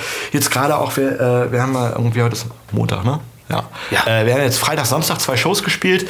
Wenn du dann so zwei Shows spielst, dann denkst du, okay, so jetzt, jetzt richtig geil, jetzt mal noch irgendwie noch mal eine Woche oder so. Also es ist halt schon eher so, dass man irgendwie so denkt, oder ich dann irgendwie denke so, boah, so nach so ein paar Tagen fängt er halt erst richtig an, Bock zu machen, so, weil er dann halt auch irgendwie, ja, das ist halt irgendwie so ein, so so ein Modus, du kommst halt in so einen Film rein irgendwie, so, ne? aber ich muss halt wirklich sagen, so, wenn du halt irgendwie dann länger unterwegs bist, wenn es dann ein Monat ist oder noch länger, so, das ist dann halt ist dann halt schon krass. Also ich glaube auch, wenn ihr jetzt irgendwie, wir sind jetzt irgendwie eine deutschsprachige Band, das heißt, wir sind jetzt nicht so mega viel im Ausland, aber wenn ihr jetzt halt irgendwie, weiß nicht, so eine Welttour fährst und wirklich drei Monate auf Tour bist, ich glaube, da musst du dich schon irgendwie, also jetzt mal vom, vom physischen abgesehen, auch emotional schon krass drauf vorbereiten. Ich glaube, das machst du nicht mal so eben so. Das ist schon irgendwie so eine Sache, wo man dann irgendwie gucken muss. Also auf jeden Fall auf jeden Fall krass für, für, für Künstler, die sowas machen. So ist auf jeden Fall heftig. Damit wären wir eigentlich auch schon mit It's a Kind of Magic durch. Eine Sache noch, äh, Stichwort magische Momente bei Live-Shows. Also wenn ihr Kind im Nebel spielt, dann stehe ich da auch immer mit so einer Gänsehaut und hab als Erwachsener vielleicht immer ein paar Tränen in den Augen. Ach geil. Ja, freut mich. Ich, äh, kind im Nebel ist natürlich äh, ist einer, eine, einer der ruhigsten und auch, auch ein sehr emotionaler Song. Und das ist auch für uns immer ein besonderer Moment, den zu spielen auf jeden Fall. Es ist ein bisschen schade, weil ich habe ja diese langen Haare und nach so einer ein Dreiviertel Metal-Set, hängen die halt immer mir so vor dem Gesicht, so, und wenn dann der ruhige Song kommt, so, dann sehe ich nicht so viel. Ich sehe dann, dass so irgendwie Leute irgendwie äh, äh, Kerzen oder äh, Quatsch, äh, Feuerzeuge und, und Handylichter draußen haben, aber da bin ich dann schon manchmal so, dass ich irgendwie denke, boah, wäre jetzt schon praktischer, irgendwie die Augen frei zu haben. Aber, Aber ihr habt, ey, ähm, Luxusproblem halt. Aber ne? äh, kurze Haare sind ja nichts für dich. Du siehst scheiße aus damit, hast du, glaube ich, in Ja, ey, ey, ey, bestimmt. Ich habe jetzt schon so lange Zeit lange Haare. Ich glaube, wenn ich jetzt mir die Haare abschneiden würde, würde ich mir. Also entweder würde ich aussehen wie 50 oder wie 12. Eins von beiden. Beides gefällt mir nicht so gut. Also insofern. So, es gibt noch. Es gibt noch mehr, ja, es gibt noch mehr. picken. Äh, äh, ich habe keine Ahnung, was sich hinter Your Call äh, verbirgt und deswegen würde ich jetzt einfach sagen, machen wir mal die Überraschungsbox auf. It's your call sozusagen. Du musst dich entscheiden. Ah, okay, ja geil. Entscheiden. Also ist gut. Oder auch nicht. Verklausuliert für entweder oder oder so ein bisschen in diese Art. Alright. Ähm, wir haben schon über Streaming und Vinyl geredet. Äh, Streaming und Vinyl, okay. Ich sag mal so, Vinyl ist auf jeden Fall schöner.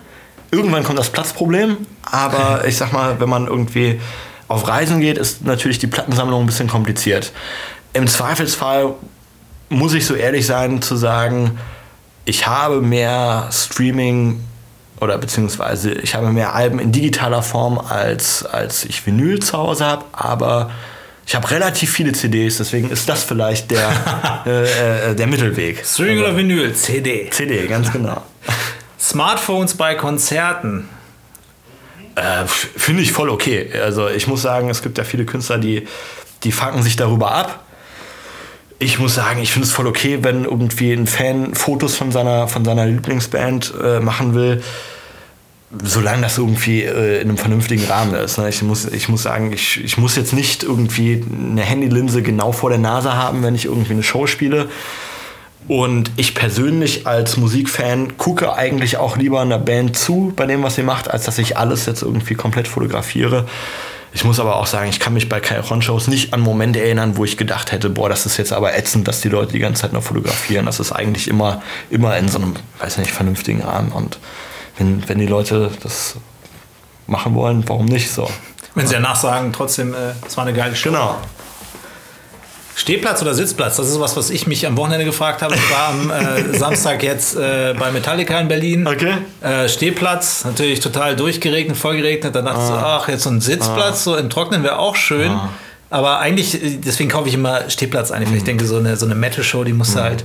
Ich finde, es kommt super, super krass drauf an. Ich Wie finde, alt man ist, nee. ganz genau, was der Rücken sagt. Nee, ich muss auch sagen, Konzerte eigentlich in der Regel Stehplatz. Es gibt ein paar Sachen, die sind so theatermäßig, dass sich das als Sitzplatz lohnt. Zum Beispiel Rammstein habe ich quasi vom Sitzplatz ausgeguckt, weil ich irgendwie gedacht habe, ich will mir das einfach angucken, weil ich quasi alles mitbekommen will. So, und wenn du irgendwie vorne im Zuschauerraum stehst, halt so, dann hast du vielleicht den un unmittelbaren Eindruck von, von vorne, aber da ist ja so viel los, auch mit irgendwie gehangenen Sachen und dann kommt hier nochmal eine Bühne raus, so. Da habe ich gedacht, so, boah, ey, da irgendwie lieber so irgendwie äh, das Ganze im Sitzen gucken. Ansonsten bin ich auch auf jeden Fall Stehplatz-Fan. Und Rammstein war so geil. Ja, es, es, es, war nicht, es war nicht jetzt die Tour, sondern es war damals so, auf, okay. der, äh, auf der Liebe ist für alle da Tour. Diesmal habe ich es irgendwie leider nicht geschafft, aber damals war es auf jeden Fall, äh, ich keine Ahnung, ich glaube, mit einem Ramm- Rammstein-Konzert kann man nichts falsch machen, das ist halt immer heavy. das ist schon so das Maß aller Dinge. Ne? Welcher Song soll bei deiner Beerdigung laufen? Boah, wenn ich das jetzt, äh, wenn ich das jetzt verrate, ich habe natürlich den totalen Plan. Das ist alles wenn ich das jetzt, jetzt verrate, dann, dann nachher klappt das jemand. Da liegt so ein Walkman, Okay, liegt äh, schon genau, irgendwie. äh, genau. Äh, nee, äh, äh, bei meiner Beerdigung muss au- auf jeden Fall The Great Below von Alan Schnells laufen, weil es ein äh, total geiler Song ist, ein total geiler Text und und weil das natürlich auch ein Song ist, wo dann alle Rotz und Wasser heulen. auf jeden Fall. Als würden sie sonst, äh, sonst würde, total happy sonst, sein. sonst wär, würde halt auch Karnevalsmusik laufen. Stimmt. Nein, Quatsch. Ja, der Song, definitiv. Und zuletzt, dich erreichen unterschiedliche Feature-Anfragen. Okay. Welche nimmst du an? Vor, äh, hast du Vorschläge? Ich habe Vorschläge. Okay, Helene Fischer, Uh. Pur, Roland Kaiser oder die Kelly Family? Boah, ich finde pur ist doch voll geil, Junge. Auf jeden Fall. Gar keine Frage. Ja, du bist bei Pur dabei. Definitiv. Ich frage mich gerade, wie, wie ich das selber gemeint habe, ob die jetzt bei euch mitmachen oder ob du einen, einen Finde ich beides gut. Spielst. Finde ich beides bei- gut. bei Finde ich Pur. beides, beides okay. Ich glaube, ähm, wenn wenn ich nochmal gucken, also quasi Roland Kaiser wäre auf jeden Fall weird. Helene Fischer, ah, keine Ahnung. Wer, Ja, aber wenn die so euch hätte, also- Helene, Helene Fischer irgendwie einen geilen 16 Bar Rap droppt irgendwie so, bin ich auch für zu haben. Kelly Family, wer, wer denn? Wer denn von der Kelly Family? Alle? Ja, alle. Alle, alle Feature, aber irgendwie. Okay, das Schwierig, Wird, das wird haben wir zu schwierig. lang. Ja, genau. Ganz klar. Ja. Da habe ich schon so ein bisschen auf Schlager auch geguckt. Ne? Weil es kommt nochmal die Frage an, ob ihr jetzt als nächstes ein Schlager-Cover-Album macht. Junge. Wieso eigentlich nicht? ja, aber wieso eigentlich? Das ist die richtige Gegenfrage. Insofern, äh, lass uns die nächste Karte machen. Gerne. Ähm, ich bin jetzt äh, einfach, weil es hier vorne liegt, äh, äh, Stage Fever als nächstes. Ah, Und weg damit. Ja, Perfekt, cheers. Stage Fever, die nächste Frage. Wir, ähm, Karte, wir haben davon äh, tatsächlich so ein paar Sachen schon, schon, du hast es auch beschrieben, so zum Beispiel, also wie kann man das Gefühl beschreiben, auf der Bühne zu stehen und tausende Menschen, ich meine, ihr habt ja jetzt auch schon vor, auf dem Wacken oder was weiß ich, äh, 20, 30.000 gespielt. Ja, ja, ja. ja. Das ist das, äh, das muss ja irgendwie ein bisschen surreal sein, oder? Ja, voll, auf jeden Fall. Es ist äh, ganz cool, dass du Wacken sagst, weil da gab es so ein bisschen so einen Aha-Moment. Als wir das erste Mal in Wacken gespielt haben, auf der Hauptbühne, irgendwie einmal vorher im Zelt gespielt, aber äh, äh, das erste Mal war äh, sonntags um 12. Wir waren quasi der erste Act auf der Bühne. Und wir haben halt irgendwie gedacht, boah, fuck, sonntags um 12, alle sind verkatert, kein Schwein kommt, ganz sicher so. Und, und es war dann halt so, ja, okay, natürlich trotzdem eine geile Show machen und so, aber und irgendwie dann so um 11 hat man schon mal so geguckt, okay, wie sieht die Bühne aus, hat sie schon mal so ein bisschen irgendwie mal beim Aufbau geguckt, weil es ja auch schon äh, was Besonderes ist, Wacken zu spielen und so. Und ähm, und dann ist man nochmal nach hinten gegangen und so. Und aber der Moment, wo wir dann auf die Bühne ge- gegangen sind, es war halt, der Platz war halt komplett voll. Also es waren halt irgendwie, ich weiß nicht, 30, 40.000 Leute. Und das war halt schon, schon total krass und total geil. Also, weil ich finde, die besondersten Momente sind eigentlich die, wo man so nicht damit rechnet, dass irgendwie was Geiles passiert. Und das war halt so, ey, keine Ahnung, es war halt ultra krass. Die Leute hatten total Bock, waren alle am Start so. Und ähm, die Bühne macht halt einfach unglaublich Bock zu spielen.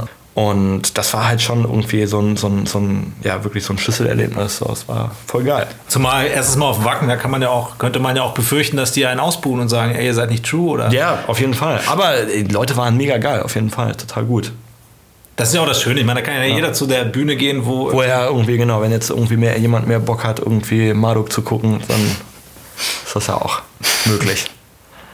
Und wie war das äh, Gefühl, als ihr auf der Bühne standet und euch noch keiner kannte? Also habt ihr auch mal so vor zehn Leuten gespielt und gedacht, ach Gott, das wird nix. Junge, äh, ich glaube, unsere beschissenste Show war irgendwo auf dem Plattenland in Norddeutschland, Rauderfehn hieß der Ort.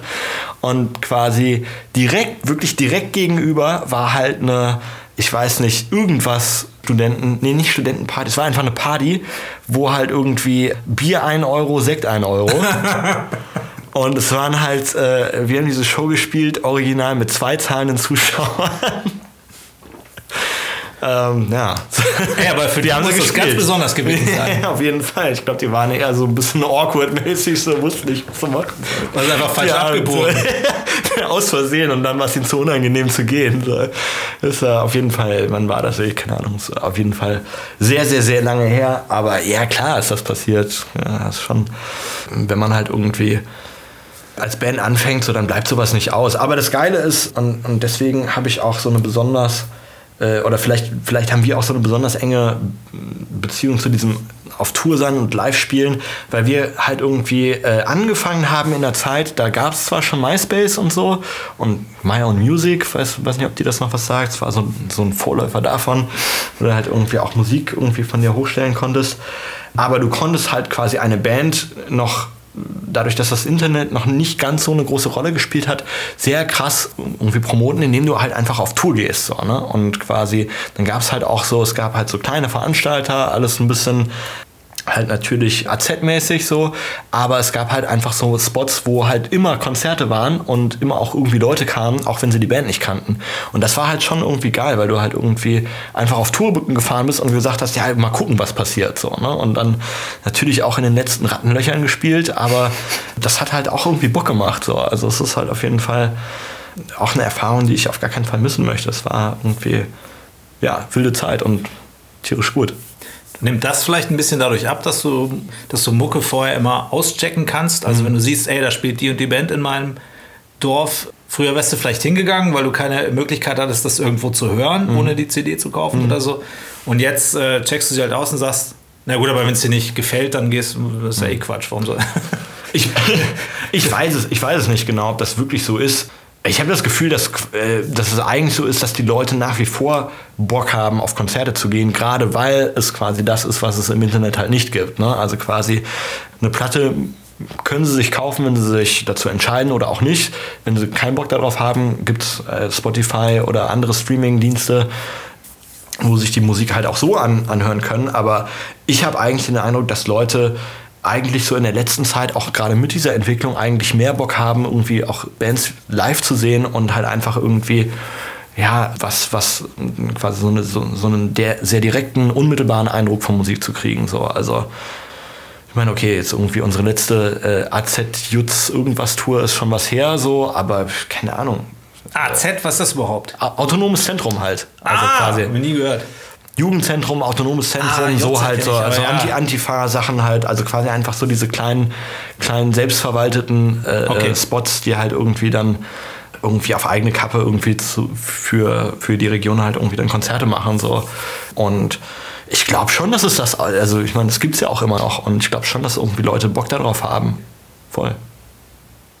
Spielst du dir auf der Bühne manchmal einen Rausch, sodass du danach gar nicht mehr weißt, so was da überhaupt, wie war jetzt die letzten anderthalb Stunden, keine Ahnung, was ja, passiert ist? Ja, voll, auf jeden ja. Fall. Also irgendwie in dem Moment, in dem man auf eine Bühne geht, also mir geht zumindest so, ähm, ist das halt, das ist halt so ein bisschen Autopilot. Es ist dann irgendwie so ein, so ein Film, in dem man dann drin ist und du machst die Sachen dann halt ja, so, so, natürlich schon bewusst, aber irgendwie viel kommt ja dann auch aus dem Körpergedächtnis und es ist dann halt, es ist halt schon irgendwie ja, irgendwie, ja, Rausch beschreibt schon ganz gut. Sondern ist man das natürlich nicht immer, immer gleich und nicht immer gleich intensiv und kommt natürlich dann auch auf die Songs an und auf das Konzert und auf die Leute und so weiter. Aber es ist schon irgendwie so, dass du halt irgendwie in so einem Modus bist, den, in dem du halt im normalen Leben halt eigentlich nicht bist. So, also auch, worüber wir vorhin gesprochen haben, das ist halt schon auch irgendwie rauschhaft. Es hat auch irgendwie was von der Droge auf jeden Fall. Es ist halt schon, schon ja, eine extreme Erfahrung auch. So, es ist halt aber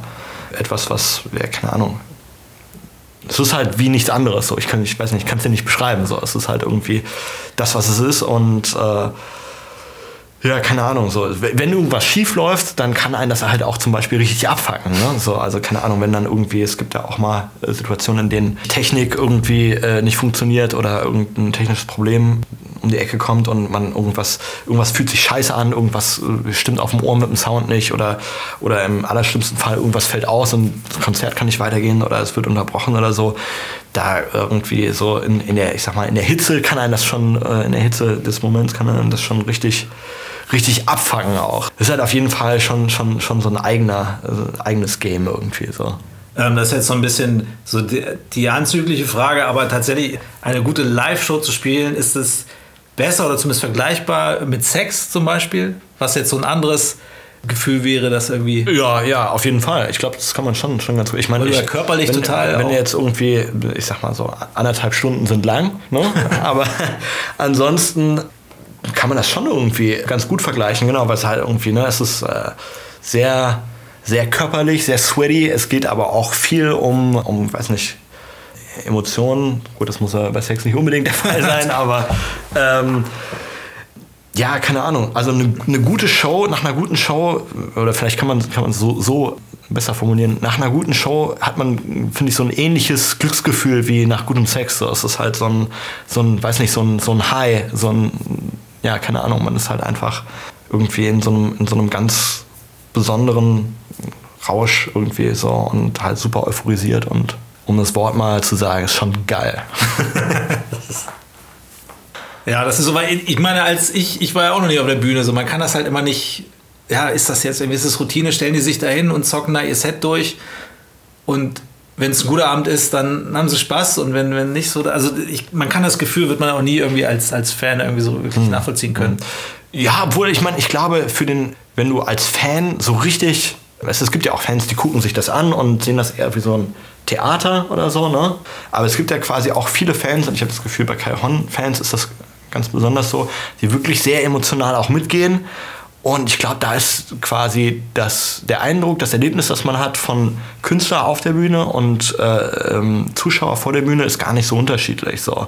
Es ist halt schon, schon irgendwie ja, so ein krasses, auf der einen Seite Glücksgefühl, auf der anderen Seite sind ja jetzt auch nicht alle, alle Songs nur super happy, sondern es sind halt auch natürlich auch Songs, die ernste und vielleicht auch, auch komplizierte oder, oder auch deprimierende Themen halt irgendwie behandeln, so, aber es hat dann trotzdem immer irgendwie so was Kathartisches so irgendwie so. Und ich habe das Gefühl, irgendwie nach einer guten Show fühlt man sich wirklich so gereinigt und, und, und gut und, und euphorisiert. Das ist schon, schon auf jeden Fall so. Aber Katharsis ist tatsächlich ein wirklich, das habe ich auch oft bei einer, nach ja. einer Show, so dass irgendwie so, dann ist man so in so einem Glückszustand und so leicht alles irgendwie so ja. richtig, ja. kannst du wieder von vorne anfangen. Voll, ja, ja. Das wäre vielleicht tatsächlich dann als letzter Slide hier am besten gewesen, aber egal, machen uns doch mal Bock auf die nächste Callejon-Tour. Ja, Mann, wir sind ja im Dezember nochmal auf Tour. Nein. Ja, du wirst es nicht glauben. Und zwar mit der Hartgeld im Club Tour Teil 2. Und ja, wir freuen uns jetzt schon tierisch und wir werden natürlich auch noch ein paar Sachen neu und anders machen und ein paar Überraschungen mit dabei haben. Und äh, ja, es wird äh, ein furioses und emotionales und geiles Happening sein und wir freuen uns jetzt schon tierisch. Also wird das ist in äh, fünf Monaten? Das ist um die Weihnachtstage. Ich glaube, mhm. vor und nach Weihnachten ist das, genau. Ist das so ein bisschen, mein Fre also jetzt zufällig ist das ja in die Weihnachtszeit, also mhm. wie man sich früher so auf Weihnachten gefreut hat, freut ihr euch da selber so ein bisschen drauf? Voll, auf jeden Fall. Also es ist halt irgendwie ganz geil, weil du spielst halt irgendwie drei, drei oder vier Shows, dann ist Weihnachten, irgendwie hast du irgendwie ein, zwei Tage mit der Family und dann ist es nochmal irgendwie, bis Silvester sind es dann nochmal ein paar Shows und ich weiß nicht, wir haben das ja auch schon einige Male gemacht und das ist halt echt ein total geiler Jahresabschluss. Es macht halt auch irgendwie Spaß.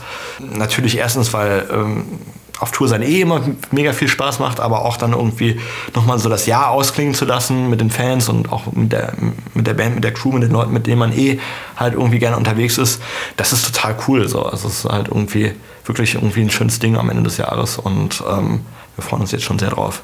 Aber da zockt ihr dann nur ähm, die Hartgeld-Songs? Nein, nein, nein, nein, nein, nein, Also es ist, es ist natürlich, natürlich werden wir, es ist ja auch unsere aktuelle Platte und die Tour heißt ja auch so, deswegen werden wir natürlich auch Songs von der Hartgeld-Platte spielen, aber natürlich spielen wir auch, auch andere Songs. Es ist ja mittlerweile so, dass wir so viele Alben jetzt mittlerweile draußen haben, dass man sich so voll entscheiden muss. Welche Songs spielt man, welche spielt man nicht so. Man kann halt nicht alle spielen so und es gibt halt immer auch weiß nicht, auch letztens jetzt nach den Shows war das so, dass ein Fan nach der Show angekommen ist, boah, ey, voll geiles Konzert, hat mega Spaß gemacht, aber den und den Song würde ich super gerne mal live hören und so. Das ist halt immer so schwierig, weil du kannst halt nicht alle Leute glücklich machen, du kannst nicht alle, alle Songs live spielen, aber wir geben uns Mühe, das, was unsere alten Körper hergeben, das bringen wir auch auf die Bühne. Ja, aber ich, das stelle mir auch wirklich hart vor. Das ist ja wie so ein, wie früher man, äh, keine Ahnung, Tapes zusammengestellt hat. Mhm. So. Und du hast deine Lieblingssongs und dann hast du noch 3 Minuten 35 und du wolltest noch fünf Songs drauf machen. Ja, voll, so. auf jeden Fall, auf jeden Fall. Wir haben noch zwei. Ja, komm, dann. Bandsalat hört sich so interessant an. Das ist natürlich irreführend. Ach so. Bandsalat. Richtige, ja. richtig geile Wortspiele ja, hier. Ja. Perfekt. Das ist auch wirklich geil, das ähm, kurz vor Schluss zu machen. Okay dich darum zu bitten, kurz deine Band vorzustellen. Oh, weia, oh, weia. Für alle, die euch nicht kennen, was machen Callejon und was macht Callejon besonders? Also Callejon machen Metal und Callejon macht besonders ich glaube, das Offensichtlichste ist, dass wir deutsche Texte haben. Ist in dem Genre nicht so üblich, aber ich glaube, Callejon haben ein oder vermitteln ein ganz spezielles Gefühl, was vielleicht bei was man vielleicht nicht so nicht so unbedingt bei anderen Bands hat und Cajon nehmen alles, was sie machen, sehr ernst und äh, bringen das auch so rüber und Cajon sind außerdem total geil. Ah, also, das ist natürlich auch. Nee, das ist ein Vorteil auch, ne? Nein, ich glaube, ähm, ich weiß nicht, es ist auf jeden Fall, dass ich den Eindruck habe, äh, Fans von Cajon sind halt nicht irgendwie Fans, die irgendwie die Band auch so ganz gut finden, sondern Fans von Callejon sind immer total to the heart, die hard Callejon-Fans. Und das ist total geil. Also ich habe das Gefühl, dass wir sehr treue und sehr emotionale Fans haben, die eine sehr tiefe Verbindung zu der Band haben. Und ja, ich glaube, das ist auch das, was, was uns als Band irgendwie ausmacht, dass wir halt irgendwie schon ein sehr, ein, ein, für ein irgendwie sehr tiefgreifendes Gefühl stehen vielleicht. textlich habt ihr auch schon mal so ein paar kritische Themen. Also ich erinnere mich zum Beispiel an die ähm, Wir sind Angst, Ja. da sind ja auch so ein paar Songs Ja. drauf, so, uh, okay, äh, Menschheit. Ja, ja, voll, auf jeden Fall. Ähm, ja, absolut. Also ich meine, die Sache ist die, auf der einen Seite ist Kairon natürlich, ja, hat auch für uns selber als, als, als Menschen irgendwie ein bisschen therapeutische Wirkung vielleicht auch. Ne? Ähm, auf der anderen Seite ist es natürlich auch so, dass wir auch denken, mh, auch wenn wir jetzt nicht in dem Sinne eine politische Band sind, die äh, ein parteipolitisches Programm hat, haben wir natürlich aber trotzdem auch Meinung zu politischen Themen und ich glaube, dass es auch wichtig ist, ja, das halt auch irgendwie mit, äh, mit in, in, in der Band äh, oder in der Musik mit zu verarbeiten, weil es halt auch einfach zu uns als Typen gehört und weil wir auch wichtig finden, das halt irgendwie auch irgendwie zur Sprache zu bringen, definitiv. Und auf der einen Seite ist es natürlich so, dass man im besten Falle natürlich darauf hofft, dass sich Leute daraufhin irgendwie vielleicht mit ein paar Themen nochmal ein bisschen beschäftigen. Auf der anderen Seite ist man natürlich auch realistisch und sagt, naja, was, was kann man als Künstler irgendwie schon ausrichten, aber ich glaube, darum geht es ja dann auch nicht nur so. Ne? Ich glaube, wenn man, wenn man das halt irgendwie für sich selber verarbeiten kann und quasi ein, ein Standpunkt einfach auch öffentlich einnimmt, so, das ist halt schon irgendwie ein relativ wichtiges Statement und gerade jetzt auch in Zeiten, in denen ja auch ein paar Sachen irgendwie hat man ja das Gefühl am Scheidepunkt stehen. Ne? Also irgendwie, wenn man sich überlegt, okay, wie geht es jetzt eigentlich weiter mit dem Klimawandel oder überhaupt der Vereinbarkeit von irgendwie der menschlichen Existenz und, und dem Planeten Erde, der Umwelt und, und dem, der kapitalistischen Gesellschaftsordnung und ähm, auf der anderen Seite natürlich auch die Tatsache, dass wir halt irgendwie sehen, so es gibt halt irgendwie wirklich eine rechte Bedrohung auch in Deutschland und äh, die ist real. Das ist nicht irgendwie eine irgendwie ein Hirngespinst oder so, sondern es, ist, es gibt halt wirklich Menschen, die irgendwie sich ra- radikalisiert haben und auch, auch Gewalt ausüben. Und es gibt irgendwie äh, Leute, die damit äh, sympathisieren. Das sind alles irgendwie Sachen, da kann man ja nicht irgendwie sagen, okay, das wollen wir jetzt aber mal bitte ausklammern, weil wir wollen ja eigentlich nur Musik machen. Das weiß ich nicht, das, das, das passt nicht zu uns als Typen, das passt auch nicht zu uns als Band. So, das sind natürlich Sachen, über die wir nachdenken, mit denen wir, mit denen wir uns beschäftigen und wo wir natürlich auch dann eine Position vertreten wollen und müssen. Und ich glaube, unsere Fans sehen das genauso auf jeden Fall. bin ich absolut äh, dahinter, weil ich denke immer so, ja, natürlich ist es deine eigene Entscheidung als Künstler, ähm, was du machst. Und du kannst natürlich auch nur Kunst der Kunst willen machen oder Entertainment oder so. Aber wenn du schon diese Möglichkeit hast, so gut, früher war es vielleicht noch extremer, heutzutage mit äh, Social Media und so, da sind natürlich viele, äh, muss ja nicht, noch nicht mal Künstler sein, um irgendwie Opinion Leader zu sein. Nein, Ähm, aber wenn man es hat und es wahrnimmt, dann äh, ist das eine gute Sache, glaube ich. Also besser als zu sagen, es geht mir nichts an. Nein, nein. Ich ich meine, das ist ja auch Quatsch, weil es geht uns Ja, ja, auch genau. was an. Ne? So, und ähm, ich meine, das Ding ist ja auch, ähm, auf der einen Seite ist es natürlich richtig, wir haben, ähm, haben die Möglichkeit, irgendwie da vielleicht auch ein, ein paar Leute mehr zu erreichen, als wenn wir das jetzt irgendwie als Privatperson tun würden. Auf der anderen Seite ist es aber natürlich auch so, wir haben ja mit Calchon immer sowieso das verarbeitet, was uns beschäftigt. Ne? Und diese Themen gehören halt auch einfach mit dazu. Deswegen ist es auch ganz naheliegend, auch irgendwie solche Themen aufzugreifen, zu verarbeiten. Musikalische Scheuklappen, die gibt es ja bei euch nicht so wirklich, oder? Also ich meine, du hast jetzt gerade irgendwie mir schon das, äh, das, Das das, das, das, das, Pur. das Pur-Feature irgendwie abgerungen. Äh, aber ähm, naja, ich sag mal so, äh, ich glaube, niemand wird ernsthaft erwarten, dass Kajochon jetzt wirklich irgendwie ein, ein äh, Schlageralbum machen. Ähm, auf der anderen Seite glaube ich, dass, die, äh, dass wir schon eine Band sind, die auch sich dadurch auszeichnet, dass wir relativ viele Einflüsse haben und die auch irgendwie mit, mit in der Musik irgendwie äh, ähm, ja, zutage treten lassen. Definitiv, aber am Ende, ich meine, wir haben ja gerade schon gesagt, irgendwo sind wir am Ende doch eine Metalband und deswegen wird sich das auch immer irgendwie so anhören. Ne? Und ich glaube, also weiß ich nicht, wir, wir alle hören natürlich auch nicht nur Metal, wir hören auch ganz viele andere äh, äh, Genres an Musik und, und interessieren uns auch dafür. Und ich glaube, wenn es jetzt zum Beispiel, ich weiß nicht, die Idee gäbe, nochmal irgendwie was in Richtung von, von ganz anders zu machen, weiß ich nicht, ob es jetzt Elektro oder sonst irgendwas ist, dann wäre das wahrscheinlich auch nicht im Rahmen von Kajochon irgendwie passieren, sondern dann in einem anderen Projekt irgendwie umgesetzt werden. Hat sich denn ähm, euer Hip-Hop-Cover-Album irgendwie auch auf eure DNA so ein bisschen ausgewirkt? Also kann man das, kann man das durchziehen und machen, ohne dann da irgendwie Einflüsse in die eigene Ähm, nö, wahrscheinlich nicht, aber ich meine, das Ding ist ja auch, es ist ja nicht so, als wäre Cajon vor diesem Album dem Hip-Hop so extrem fremd gewesen. Ne? Also irgendwie, wir hatten ja vorher schon mal Features mit äh, KIZ mhm. beispielsweise. Wir haben ja auch auf dem ersten Coveralbum, man spricht Deutsch, haben wir ja auch beispielsweise ein, ein Sido-Cover drauf. Da haben wir auch ein Cover von Fettes Brot und Fantastisch 4 und so. Okay, kann man sich jetzt, das ist jetzt natürlich kein truer Straßenrap, aber äh, trotzdem, ich sag mal, irgendwo, so hier und da gab es ja eh schon Berührungspunkte. Ne? Insofern war es jetzt irgendwie auch nicht die allerletzte Idee, irgendwie dieses, dieses äh, Rap-Ding auch mal zu machen. Aber ich meine, das Ding ist so, ich habe auch auch mit 15 mir die Beginnerplatte geholt. So. Ähm, also irgendwie Hip-Hop, ich war jetzt irgendwie nie ein krasser Hip-Hop-Fan, also jetzt irgendwie nie so, nie so intens, nie so äh, in der Intensität, wie ich Metal äh, gehört habe oder, oder Rockmusik. Aber ich habe schon auch mich damit beschäftigt und, und ich glaube, bei den anderen war das, war das ähnlich so.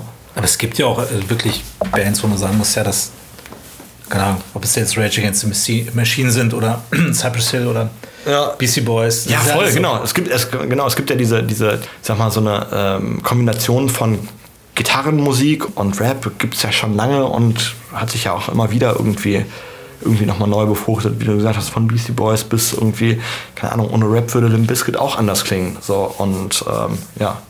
Und da muss ich auch sagen, äh, wirklich der, der Titeltrack, irgendwie der Hartgeld-Track, der, der Rap-Part von Pilz, das ist so ziemlich das Geilste, was ich mir vorstellen kann an Symbiose aus Metal und, und Hip-Hop. Ja, das ist tierisch, ja. Ich, den ja. Song habe ich jetzt, ja. gerade in den letzten Tagen, ja. ich habe den zehnmal hintereinander gehört. So unfassbar geil. Ja, geil, mega. Ja, fanden wir auch. Wir waren auch, also mit beiden Features, Antifuchs und Pilz, auch super, super mega happy und ähm, waren natürlich auch, es war ja auch ein bisschen ein Experiment, weil wir haben den Track halt geschrieben und die Künstler dann, oder Künstlerinnen in dem Fall, äh, gefragt, okay, habt ihr Bock, das zu machen? So, aber wir wussten ja auch nicht, was dann kommt. Ne? So, also ich meine, hätte ja auch irgendwie. Ähm, was, wer seid ihr denn? Äh, ja, oder beziehungsweise, oder ja, hier habt ihr, einen, habt ihr einen Part und dann ist das irgendwie der letzte Rotz. Hätte ja auch passieren mhm. können. Okay, äh, sind jetzt natürlich schon irgendwie Künstler, die auch, wo wir natürlich auch wussten, okay, die können was, was machen, aber ähm, wir waren dann natürlich auch mega geflasht und begeistert, dass da halt irgendwie, dass die irgendwie so ein, beide so einen Killer-Part abliefern. So, das ist halt schon auf jeden Fall geil. Und ich finde auch, dass es, dass es halt überraschend gut und natürlich irgendwie so zusammenpasst. So, ne? Also ich, ich, hatte schon irgendwie den Eindruck, genau, wenn dann, wenn dann der Pilz-Part reinkommt und auch wenn der Antifuchs-Part reinkommt, dass man irgendwie denkt so, ja klar, das ist quasi dieser Part, diese Stimme, es wurde dafür gemacht, dass das auf harten Gitarren kommt. Es klingt total geil, auf jeden Fall. Wir haben es extrem gefeiert und waren auch sehr froh, dass wir ähm, die auch auf Tour dann mitnehmen konnten. Also äh, Antifuchs war ja eh die ganze Tour dabei und Pilz war dann auch bei einigen Shows irgendwie noch dabei und dann haben wir auch natürlich den Track zusammen gemacht live und das war halt schon irgendwie, war schon tierisch. Schon und da, äh, Stichwort Hartgeld 2 im Dezember, kannst du da sagen, ob jemand dabei ist? Äh, das, kann, das, das, das, kann ich dir, das kann ich dir jetzt leider noch nicht sagen, weil ähm, wir noch gar nicht, äh, äh, noch, ich weiß gar nicht, ob der Support überhaupt schon, nee, der ist noch nicht mal angekündigt. Ne? Also quasi, da gibt es auch noch eine Überraschung. Da werden oh. wir also quasi auch noch, auch noch demnächst dann äh, ankündigen, wer da. Ich weiß es äh, schon, das ist pur. Support, ja genau, pur und Kelly Family halt. ne? ähm, äh, supporten uns dann ja, ich weiß nicht, ich weiß nicht, so viel kann ich verraten. Antifuchs und Pilz werden nicht als Support mit auf der Tour mit dabei sein, aber ey, keine Ahnung, wer weiß, was passiert. Vielleicht haben sie ja irgendwie Zeit, sind in der Ecke und sind gerade nicht unterwegs und ihr seid herzlich eingeladen, vorbeizukommen und vielleicht klappt es ja. Wäre geil. Ich werde gleich danach, wenn das hier vorbei ist, wenn ich im Büro bin, werde ich nochmal den, den Track mehr Ja, geil, mach das. So gut, ey. Sehr gerne. Was ich damit auch sagen will, es wäre ja schade so ein bisschen, wenn man solche Sachen nicht dann öfter auch in Zukunft hören würde bei Callejon, auch im normalen Kontext vielleicht. Okay, meinst du? Ja, ich meine, das Ding ist so, Callejon ist ja eine Band, die jetzt irgendwie auch vor diesem Album schon irgendwie ja. featuremäßig hier und da ein bisschen was experimentiert hat. Es ist bis jetzt noch nichts so richtig geplant, aber ey, wer weiß, was passiert. Vielleicht kannst du ja auch voll gut rappen. Ich glaube nicht. Also na gut. Frag mich, wenn ich das Bier aufhabe, frag mich dann nochmal. Wir rappen gleich nochmal einen aus. Auf jeden Fall ihr geht ja auch so, ich weiß nicht, ob es bewusst ist, aber ihr scheut euch ja nicht so Tabuthemen anzufassen. Ich meine, Metal und Hip-Hop ist ja irgendwie auch irgendwie ein Spagat, äh, der vielleicht auch, obwohl die Metal-Community ja ein bisschen offen ist, so ein bisschen als Affront gelten kann. Und obwohl wir schon in der Vergangenheit viele äh, erfolgreiche Symbiosen gehabt haben. Stichwort Cover der neuen Platte. Ja. Und das Video natürlich auch äh, zu Urlaub fürs Gehirn. Ja. Homosexualität war das einfach nur, wollte ich nur zeigen, okay, diese beiden Genres, diese macho genres Ja, ja. äh, kann man gut verbinden oder ist das auch irgendwie ein, ein Statement einfach an die, an die Community oder einfach mal ein bisschen, bisschen lockerer zu sein? Weil das hat ja auch irgendwie für ordentlich Reaktionen. Ja, voll, auf jeden Fall. Es ist, es ist eigentlich beides. Also im, im Endeffekt war es eigentlich so, dass wir schon irgendwie gedacht haben, okay, wir wollen irgendwie, das ist ein Rap-Cover-Album. Das heißt, wir wollen natürlich irgendwie diese beiden Genres, Metal und Rap, irgendwie auf äh, äh, schon auch sehr, sehr plakative Art irgendwie auf diesem, auf diesem Cover irgendwie abbilden. Und dann haben wir irgendwie drüber nachgedacht, okay, wie macht man das am besten? was ist denn, was sieht denn cool aus, wie kann man das veranschaulichen? Und dann haben wir auch irgendwie gedacht, so, keine Ahnung, gab es irgendwie so Entwürfe von wegen, so ist irgendwie so ein krasser Metal-Typ mit so einem Excalibur-Schwert und ein krasser Rapper mit einem mit einer Uzi oder so und die schlachten sich halt gegenseitig ab und so. Und dann haben wir irgendwie gedacht, nee, das ist doch eigentlich Quatsch, weil es geht ja gar nicht. Genau, Stimmt, genau es geht das, um Liebe. Genau, genau das, was du gerade gesagt hast. Es geht gar nicht so um, um, um Konkurrenz oder, oder, oder ein Bash oder ein Fight oder so, sondern es geht genau um, um Liebe, es geht um, um eine Symbiose und um, um das irgendwie zusammenkommen. Und dann haben wir gedacht, boah, Alter, das ist doch eigentlich das Geilste, wenn man halt wirklich irgendwie so, so die krassen Stereotypen nimmt und die, das sind einfach zwei richtige Dudes, die halt rumlecken, weil wir halt irgendwie auch gedacht haben, es war jetzt irgendwie nicht so, nicht so krass, dass wir irgendwie gedacht haben, da, äh, damit provoziert man mega krass. Wir haben einfach gedacht, es passt halt so gut. Und wenn es dann so ist, also quasi natürlich ist es auch ein Statement im Sinne von, macht euch mal locker. So, es ist, es ist, äh, äh, es geht um Liebe und uns ist natürlich klar, dass irgendwie in diesen beiden Genres es schon relativ oder, oder teilweise halt auch so relativ äh, festgefahrene alte Modelle von irgendwie Männlichkeit und Heteronormativität und so weiter gibt. Und wir wollten da halt einfach irgendwie auch zeigen, okay, man kann das aber auch so machen und es ist trotzdem geiles, nicht nur trotzdem, sondern es ist ein mega geiles Cover. So, es ist halt, es bringt halt perfekt zum Ausdruck, was auf dieser Platte passiert.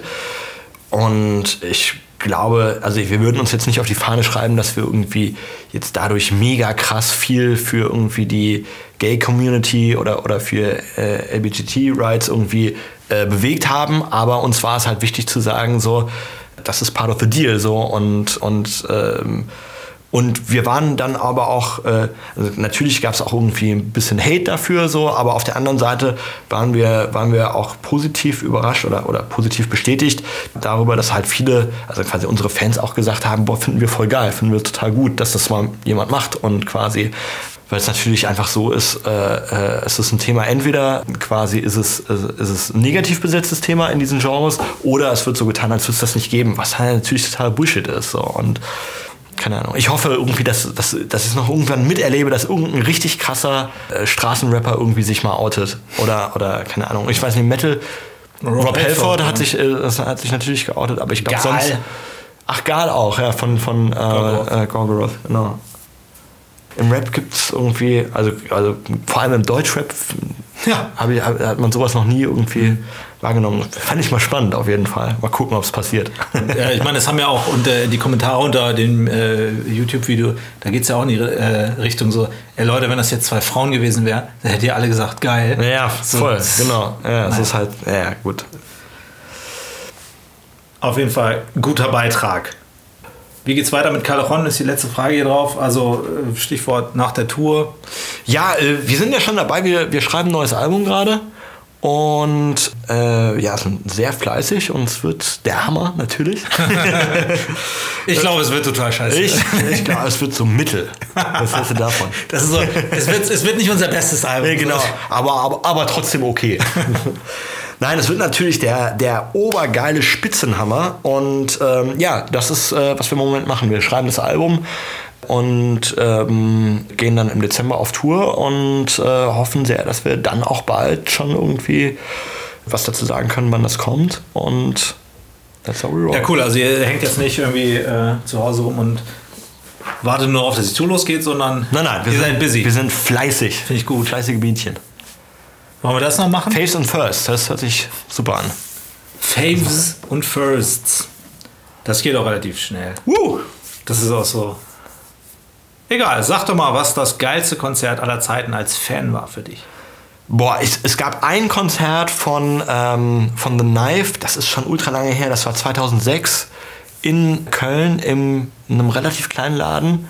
Gebäude 9, das war ultra geil. Ich weiß nicht, warum mich das so, so krass geflasht hat, aber es war halt auch, auch so eine Situation, wo man irgendwie ja, wo es ein bisschen überraschend war. Man wusste nicht, oder ich wusste nicht genau so, was ist das so. Ich habe irgendwie mir ein paar Tracks vorher angehört, aber eigentlich war das so, ja, keine Ahnung, Basti hat gesagt, das ist cool, also lass mal hingehen und so. und dann war es halt irgendwie echt so super hypnotisch, abgefahrene Sounds, total geiles Bühnenbild, auch viel mit so mit so Projektionen und, und Lichteffekten und so gemacht und das war schon, war schon geil. Und wovon ich gerade schon erzählt habe, dieses Nine Inch Nails Konzert auf dem, äh, auf dem Rockenheim war auch unglaublich fett auf jeden Fall. Das sind so meine Favorites. Alright, immerhin kannst du es sofort benennen, weil ich bin immer so, ah, und komme ich jetzt.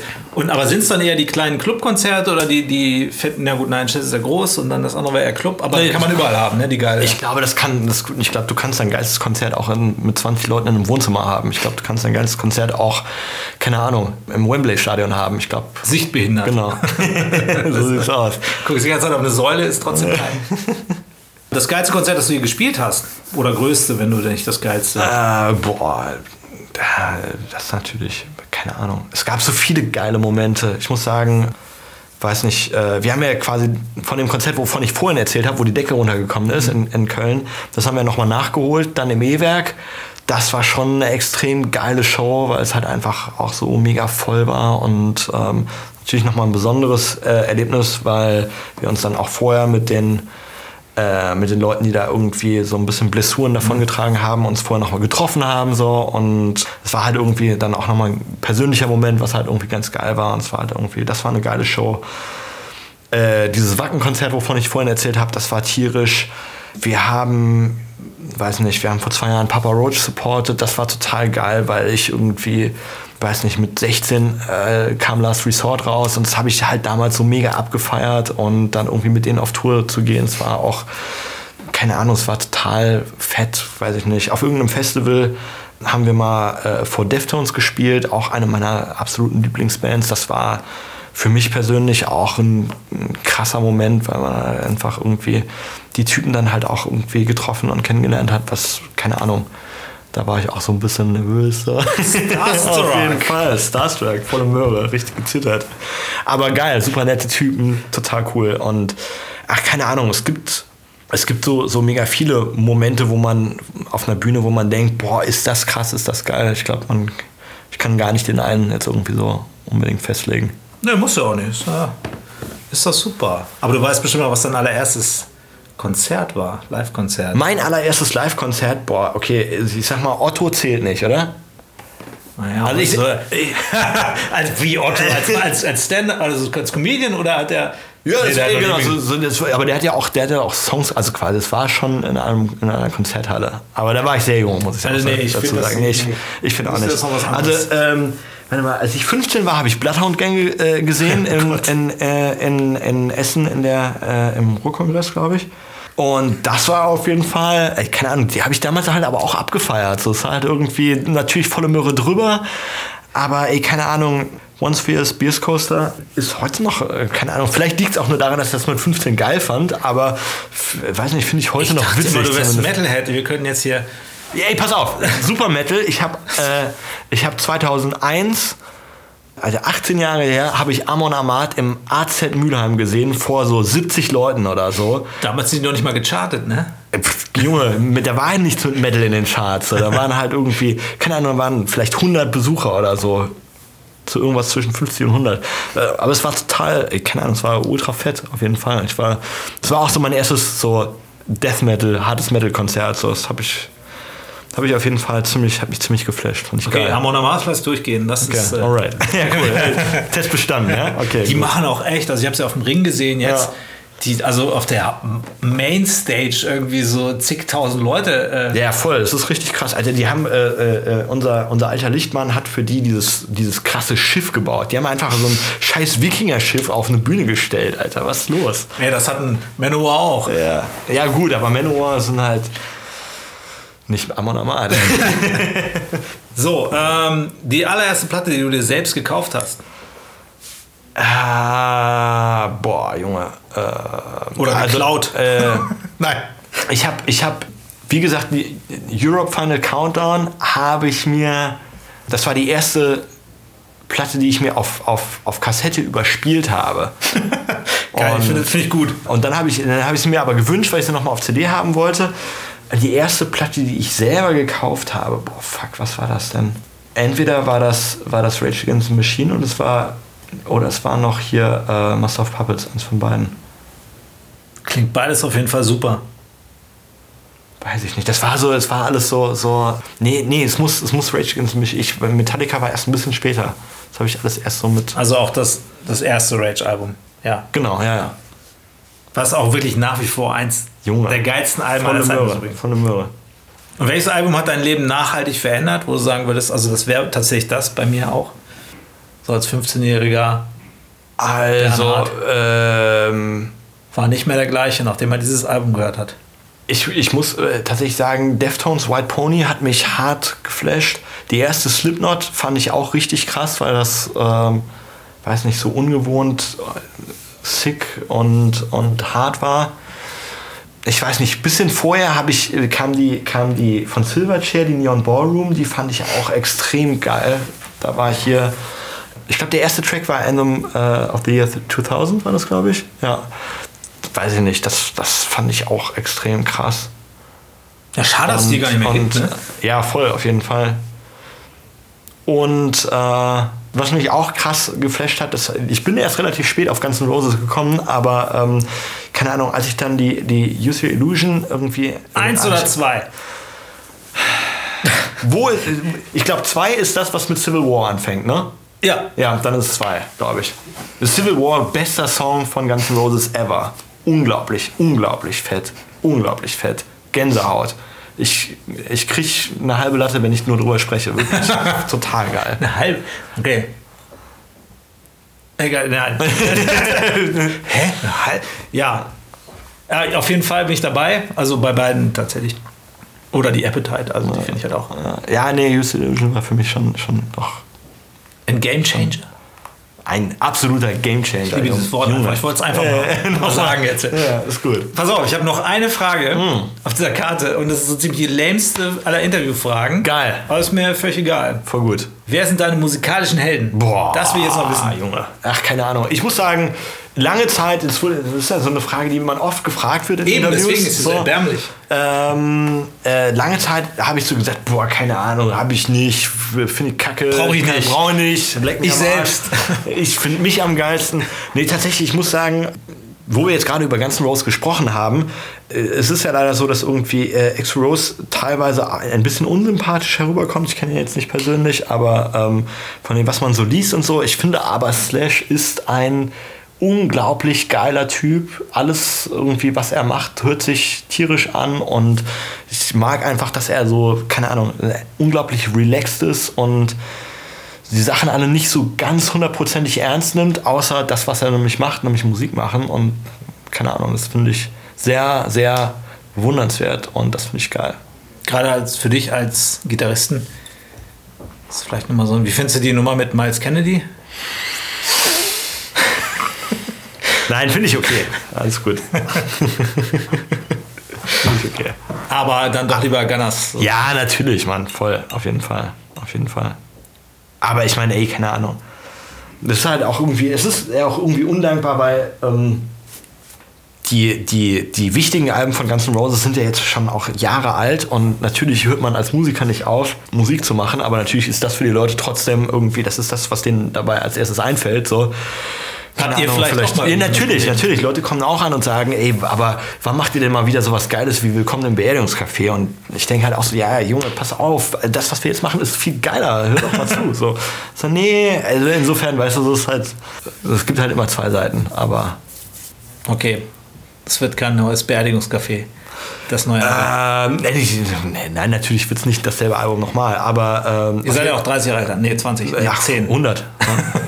ja. Ich äh, habe auf jeden Fall nächstes Jahr mein 150. Jubiläum dann. Ah, krass. Als, äh, Ja, das ist so wie bei, bei Hunden wahrscheinlich, wenn du in der Band spielst, oder? ja, genau, so, ein Jahr auf Tour, du alter Sieben. ja, ganz genau. Auf Mindestens sieben. Auf jeden Fall. Nee, wird geil. Neue Platte kommt und wird der Hammer. Vorher noch fette Tour. Geile Tour auf jeden Fall. Dezember. Komm vorbei, Hardgate im Club Teil 2. Es wird eine Riesenparty und Silvester liegt ihr dann verkatert im Bett. Es wird der Hammer. Ja, die Fragen sind alle ausgefragt. Alright. Bernhard, vielen Dank, dass du da warst beim Headliner Podcast. Ja, sehr gerne. Vielen Dank für die Gastfreundschaft. Äh, ich muss sagen, Ja, ich- Ratsherrenbier, äh, Ratsherrenbierchen in, in Hamburg ist ja lecker und. Podcast war eigentlich auch okay. Ja, war auch okay, ne? Ich glaube, wir müssen das jetzt auch abbrechen, weil wir beide mal ausreden müssen, vermutlich. Ja, ja, ja, ja. Also auf jeden Fall, ich werde schon ein bisschen nervös gerade. Alles klar, vielen Dank. Alright. Danke euch. Tschüss. Ich kann nicht aufstehen.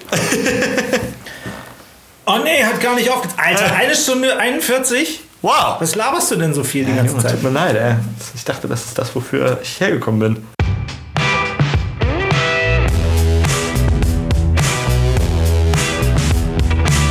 Headliner Talk, der Interview-Podcast von Eventums Headliner Magazin.